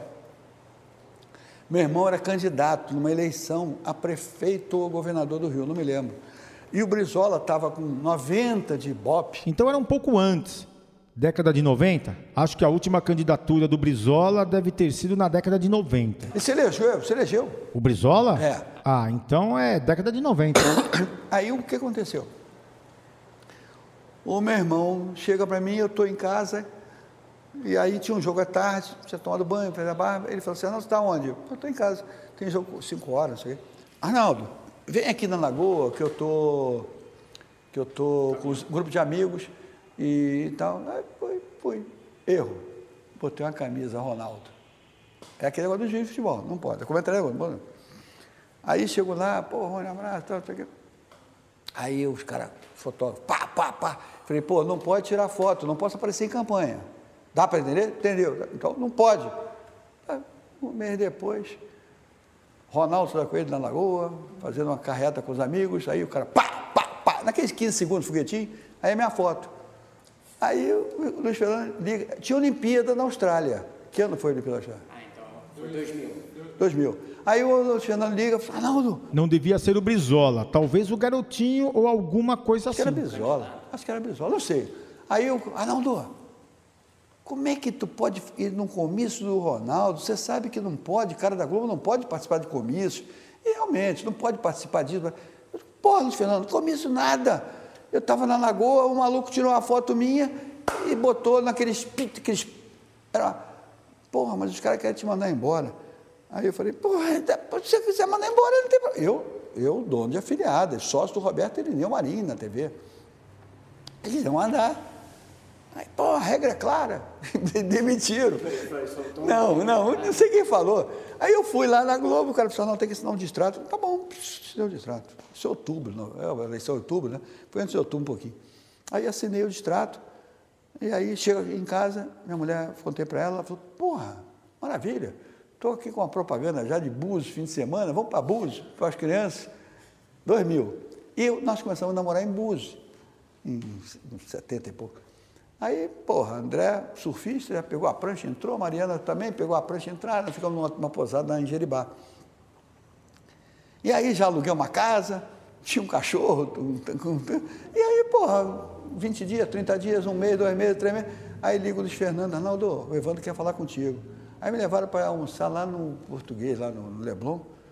Aí comecei a falar do meu pai, propagandista médico, minha mãe trabalhava no Correio, começamos a falar da vida, do meu irmão. Eu falei, porra, e fui lá, na, não, não passou pela minha cabeça de ir lá, eu, alguém ia fotografar. Eram cinco gatos pingados, coitado do meu irmão. Aí ele falou assim, é, mas eu esqueci, você está de volta. Cheguei em casa, toda alegre, a minha mulher, porra, mas por que que voltando? Eu Voltei, gosto disso, acho legal. Aí eu falei para eles, mas ah, tem que fazer os jogos agora, finais do campeonato, dezembro. Ele falou, não, não, não, volta só em janeiro e tal. Aí eu deixei de fazer algum jogo ou outro, tal. aí voltei em janeiro. Então foi a demissão minha. Você ficou quanto tempo fora? Três meses. Aí, aí, quando eu voltei, tinha um negócio de renovação de contrato. Eu falei, pô, cara, e aqueles três meses que vocês me tiraram? Não, sei, não, não, te- deixa aí, tu dá um jeito aí e tal. Aí me compensa. Nem me lembro que é, também não, não era problema. Mas é para ver como é. Nisso, por isso que o lance do, do, do, do, do Sérgio Noronha, Você lembrou do. Eu falei, pô, não- se o, o Luiz Fernando liga lá da Austrália, ah, eu Luiz Fernando, nada disso. Pô, o Evandro está chateado. Tá bom, deixa eu ir lá falar com ele. Se eu fosse para o Evandro, talvez eu tivesse, talvez tivesse contornado. Mas eu fiquei tão assim, porra, vou encontrar com meu irmão, meu irmão com 1% da campanha política e tal. Saiu na Veja. Saiu na Veja. Cartão vermelho, me deram cantar. Arnaldo, eu quero te agradecer. Muito obrigado. Tem algo que você queira falar? Não, eu- a vida minha sempre foi de, de- de aprendendo. É, eu aprendi que a- a- a- o cara tem que lugar certo, na hora certa, para pegar a oportunidade certa e que e se você estiver na hora certa, no lugar certo, você tem sucesso. É, cito sempre, nas, eu faço palestra, a regra é clara, aproveite essa oportunidade. Antes eu fazia nas faculdades para conseguir estagiários para liquidez. Que eram garotos de, fac, de fazer educa- economia na PUC, no INSPER, lá em São Paulo e tal. E sempre consegui bons estagiários nessas faculdades. na. Na corretora. Eu levava alunos meus do Pedro II. liquidez. Eu levava alunos meus do Pedro II, que eram bons de esporte e bons de matemática. O cara que opera a Open Market tem que ser um cara bom de número, bom de matemática e, e, e ter é, é, é, epa, visão periférica, igual bandeirinha. Porque você está operando aqui, tem um cara ali falando que compra tanto, compra. Aí o mercado muda, você tem que estar tá atento para você não ficar fora do mercado. E, e aprendi também que essas oportunidades surgem. Você estava na Copa das Confederações na África? Não, fui para a Copa mesmo, mas não na. É, a Copa das Confederações na África aconteceu o seguinte: um juiz deu um pênalti, deu, deu web, Brasil e Egito, se não me engano. O Brasil acho que jogou com o Egito, um jogo duro pra cacete. O, o, Lúcio bateu a bola no peito, né? Pá, deu uma porcada, o cara tirou de dentro do gol e ele deu corner. O replay mostrava que o cara botou o braço, cortou com a mão. Aí o Lúcio, mão, mão, mão, mão, mão. E ele corne. Mão, mão, mão. Aí cercaram ele, mão, mão, mão. Ele corne. De repente ele, pênalti. Foi lá e pum, vermelho no cara. Que troço estranho, né? Aí eu vou, desço. Ah, aí acaba o jogo. O Brasil acho que ganhou. Eu fico a meia hora lá na cabine, não sei o que, 40 minutos, desço a escada. Quando eu chego na porta do, de um bolo assim, do saguão, eu vejo uma porta saindo os, os, os treinadores, os, os juízes de terno. Aí o Web me viu, eu nunca tinha visto esse Web na minha vida. Eu falei, Web, ele olhou, oh, hello. não sei se foi simpático, não me, não, ou então me conhecia de, cine, de televisão, de via pitar. Vai, acho que ele era garotinho, quando, 82. E aí eu falei para ele, no meu inglês de Tarzan, falei, vem cá, quem te falou que foi pênalti? Foi o árbitro reserva, porque foi o árbitro reserva. Ele falou, mas consciência, porra, você é seu cacete, né? Aí saí fora, tchau, tchau, vá, vá, vá, vá. Aí eu voltei e falei, puta merda, aí, olha, tava o Mosca, você lembra o Mosca, o cinegrafista? Falei, porra, mas o Mosca Arnaldo, eu peguei todo o teu diálogo com o cara, peguei toda a imagem. Aí eu fui no Tino, Tino, falei isso, isso, isso com o juiz, o juiz e o Mosca tem, o Tino aí, Jornal Nacional. ali mostra o seguinte, se você está na hora certa, no momento certo e pega a notícia certa... Um repórter. É. O primeiro prêmio que eu ganhei na minha vida foi como repórter. Eu tinha 14 anos de idade. Eu morava no Lido, tinha um, um ambulatório que recebia pronto-socorro, e eu jogava a bola ali no lido e eu vinha para casa e passava ali no, no, no Quando vinha a ambulância, uá, é, todo mundo chegava para ver que, porra, a ambulância chegando no, no pronto-socorro, né? Que era do lido. Aí eu olhei um dia, e sempre, ah, fulano, né? Um dia o cara falou assim, é o Maneca do Vasco, tentou suicídio. Esse Maneca era um craque da década de, de, de, de 50 e pouco, 60. Aí eu corri em casa, o Globo tinha assim, Globo, repórter amador, 20 cruzeiros, se você mandasse. Liguei para meu pai, falei para meu pai, pai, diga lá, o Maneca, jogador do Vasco, tentou suicídio, está no, no, ali no Lido, no pronto-socorro. Aí ele foi, ligou, deu a notícia, eu ganhei 20 pratas. Então, é, isso, eu sempre falo as palestras lá na TV, para o repórter todo, é o seguinte, irmão, tu tem que estar tá atento, tem que estar tá na hora certa, no lugar certo, e ver a notícia. Esse lance me custou um jornal nacional. Esse lance os caras, porra, foi esse lance que fez com que eu tivesse ido nos caras da FIFA na reunião e nenhum cinegrafista, tinha um, um ou dois da Globo, foi lá junto comigo para filmar eu mostrando a imagem que seria a grande matéria. Você está perguntando. E você estava com o Bussaca e pegou a matéria do Bussaca que deu a merda que deu. É. Pô, é porque... mais dois repórteres, mas foi exatamente. Exatamente. E por que que...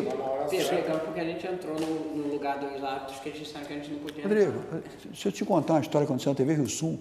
Tinha um, um cara que eu passava de carro, o cara batia continência na porta da garagem. Aí eu falei, que porra de continência? Eu não sou milico. Porque a, a, a, a, televisão é em frente à AMAN. E os caras batem continência. Aí, em frente, no outro lado da Dutra. É, aí, pá, de continência. Aí eu cheguei para vem cá, quem é esse porteiro? Não é que ele deu baixa agora, e ele fazia ele era soldado da guarda, e ele batia continência. Eu falei, pô, mas não sou milico. Aí um dia, ele bateu continência, fez sinal, eu parei com o carro, baixei o vidro, ele falou, Arnaldo, está tendo uma vaga lá de office boy lá em cima, na TV, o senhor pode falar lá com o cara me dar uma força? Aí eu subi e falei com o Baixo, o cara lá de baixo está pedindo uma vaga de office boy, não sei o quê, disse que mandou um currículo para você, ele mandou. O que, que você acha do currículo dele?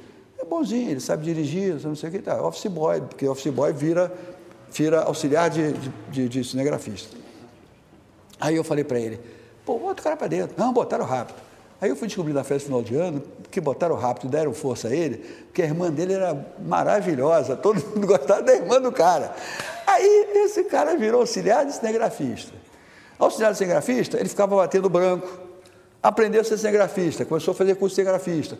Quando férias de cinegrafista, ele que fazia. Um dia ele estava na adulta dirigindo, com a câmera aqui do lado, e o repórter está no banco de trás escrevendo off.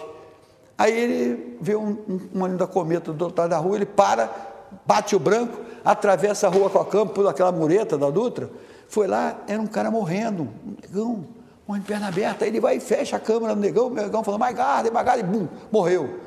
O negão tinha comido é, cocaína, sabe aqueles sacos de cocaína? Ah, aqueles traficantes. É, é. Aí ele veio, aí a Tereza Garcia, que hoje está no Globo, que era minha diretora de jornalismo, falou, não, tu, pô, Tereza, bota a bruta no CRJ, edita alguma coisa aí, bota você off, conta essa história, não, foi uma, não dá para fazer matéria. Aí botamos, liga para o Jornal Nacional, porque eu botei Jornal Nacional, Jornal Nacional, nada. Liga para o Jornal da Globo, estamos cheios. Porque era um dia que não...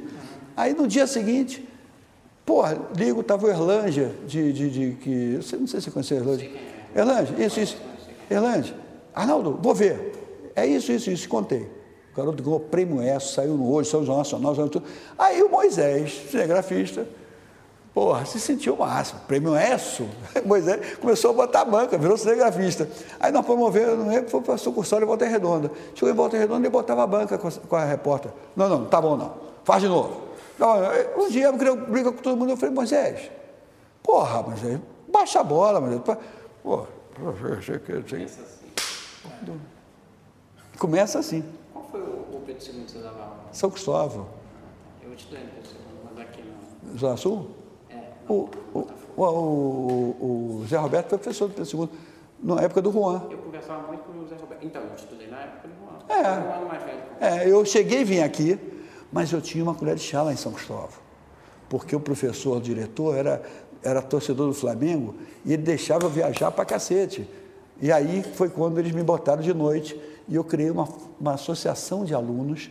E eu falei, você gosta de futebol? Gosta de salão? Vai ser o diretor de futebol, você vai ser o presidente da liga. E eles faziam jogos, a gente organizava jogos entre equipes da, do colégio. Lotava o ginásio de todos os materiais. Lá, lá, lá, em São Cristóvão. É, não, porque no nosso campeonato, eu joguei contra o Juan no campeonato da escola. É. Meu filho estudou no Pedro II, meu filho, minha, é, meu irmão e minha neta entrou no Pedrinho, hoje é administrador de empresa. Puta esse colégio. Meus amigos são todos de Pedro II. Pedro II, é, até hoje. E o Juan sempre fala comigo. O filho do Juan queria ser juiz de futebol, você sabe da história? Não. Eu dei cartão vermelho e cartão amarelo. Ele aí começou a dar cartão para todo mundo no, no colégio, no Pedro II. A mãe do Juan era do Pedro II. Era merendeira. Arnaldo, como era e ainda é a sua relação com o ex-árbitro e comentarista também, José Roberto Wright?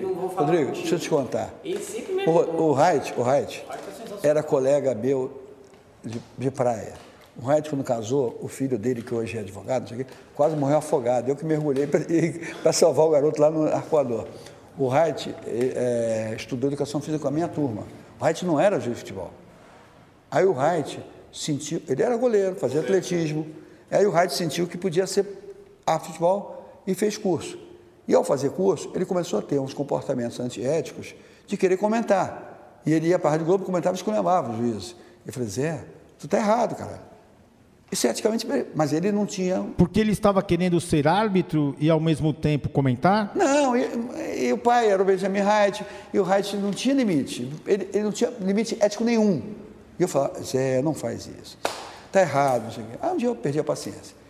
Ele ia para. Aí, quando eu me tornei, parei de apitar, eu já era instrutor de árbitro da FIFA. Eu fui fazer uma palestra na Tchecoslováquia sobre preparação física do juiz. E o Reis também se tornou instrutor.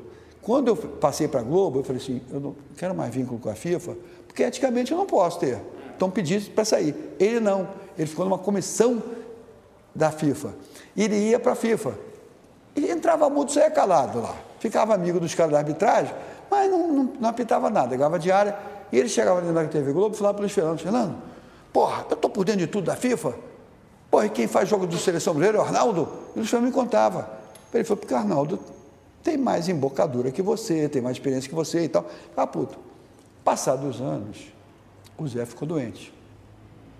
Olha só como é que é o destino.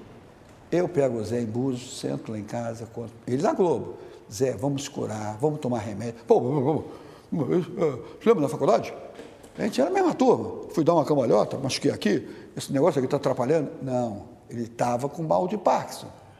E aí ele segurou as pontas e a Globo não aguentou mais, que ele começou a não ver mais lance, começou a não falar direito, começou a tremer tudo. Não dá para entender o que ele fala? É, aí eu tirei ele e mora aqui no prédio. Chegou para mim e disse, Arnaldo, eu não vou segurar teu amigo não. Falei, porra, Xereda, mas, não, não dá para entender. Aí eu falei, porra, como é que vamos fazer? Vamos, vamos, vamos, vamos arrumar uma saída rosa. Aí arrumou uma saída rosa para ele e tal. Aí eu chamo ele, o filho, falei, vamos ver isso. Ele, eu mandei ele lá no João de Deus. Ele vai tomar remédio, não sei o quê. Eu chamei, avisei. Hoje o Wright me liga toda hora, fez uma operação, botou uma. É uma placa. Botou uma placa na cabeça. Pô, tá sempre comigo no banco, não sei o quê. Voltou a andar. Hoje está trabalhando na CBF, trabalha com o coronel lá. É, é, aí ele manda né, mensagem para mim, Aldo, sou, sou Aí outro dia o Garcia, Arnaldo, será que o Zé pode fazer um baú? Eu digo, pô, tu vai mostrar o lance do Zé? Aí mostrou tudo. O Zé apitou final do Maradona, Mundial de 81 no Japão. Tem uma história para contar. Ele fez uma semifinal de Copa. Fez, citou, Copa do Mundo que ele apitou de 90 na Itália, apitou muito bem. É, sim, sim. É. Essa foi a entrevista com Arnaldo César Coelho, ex-árbitro de futebol e comentarista. Espero que vocês tenham gostado. Acompanhe as principais entrevistas de personalidades do esporte aqui no nosso podcast.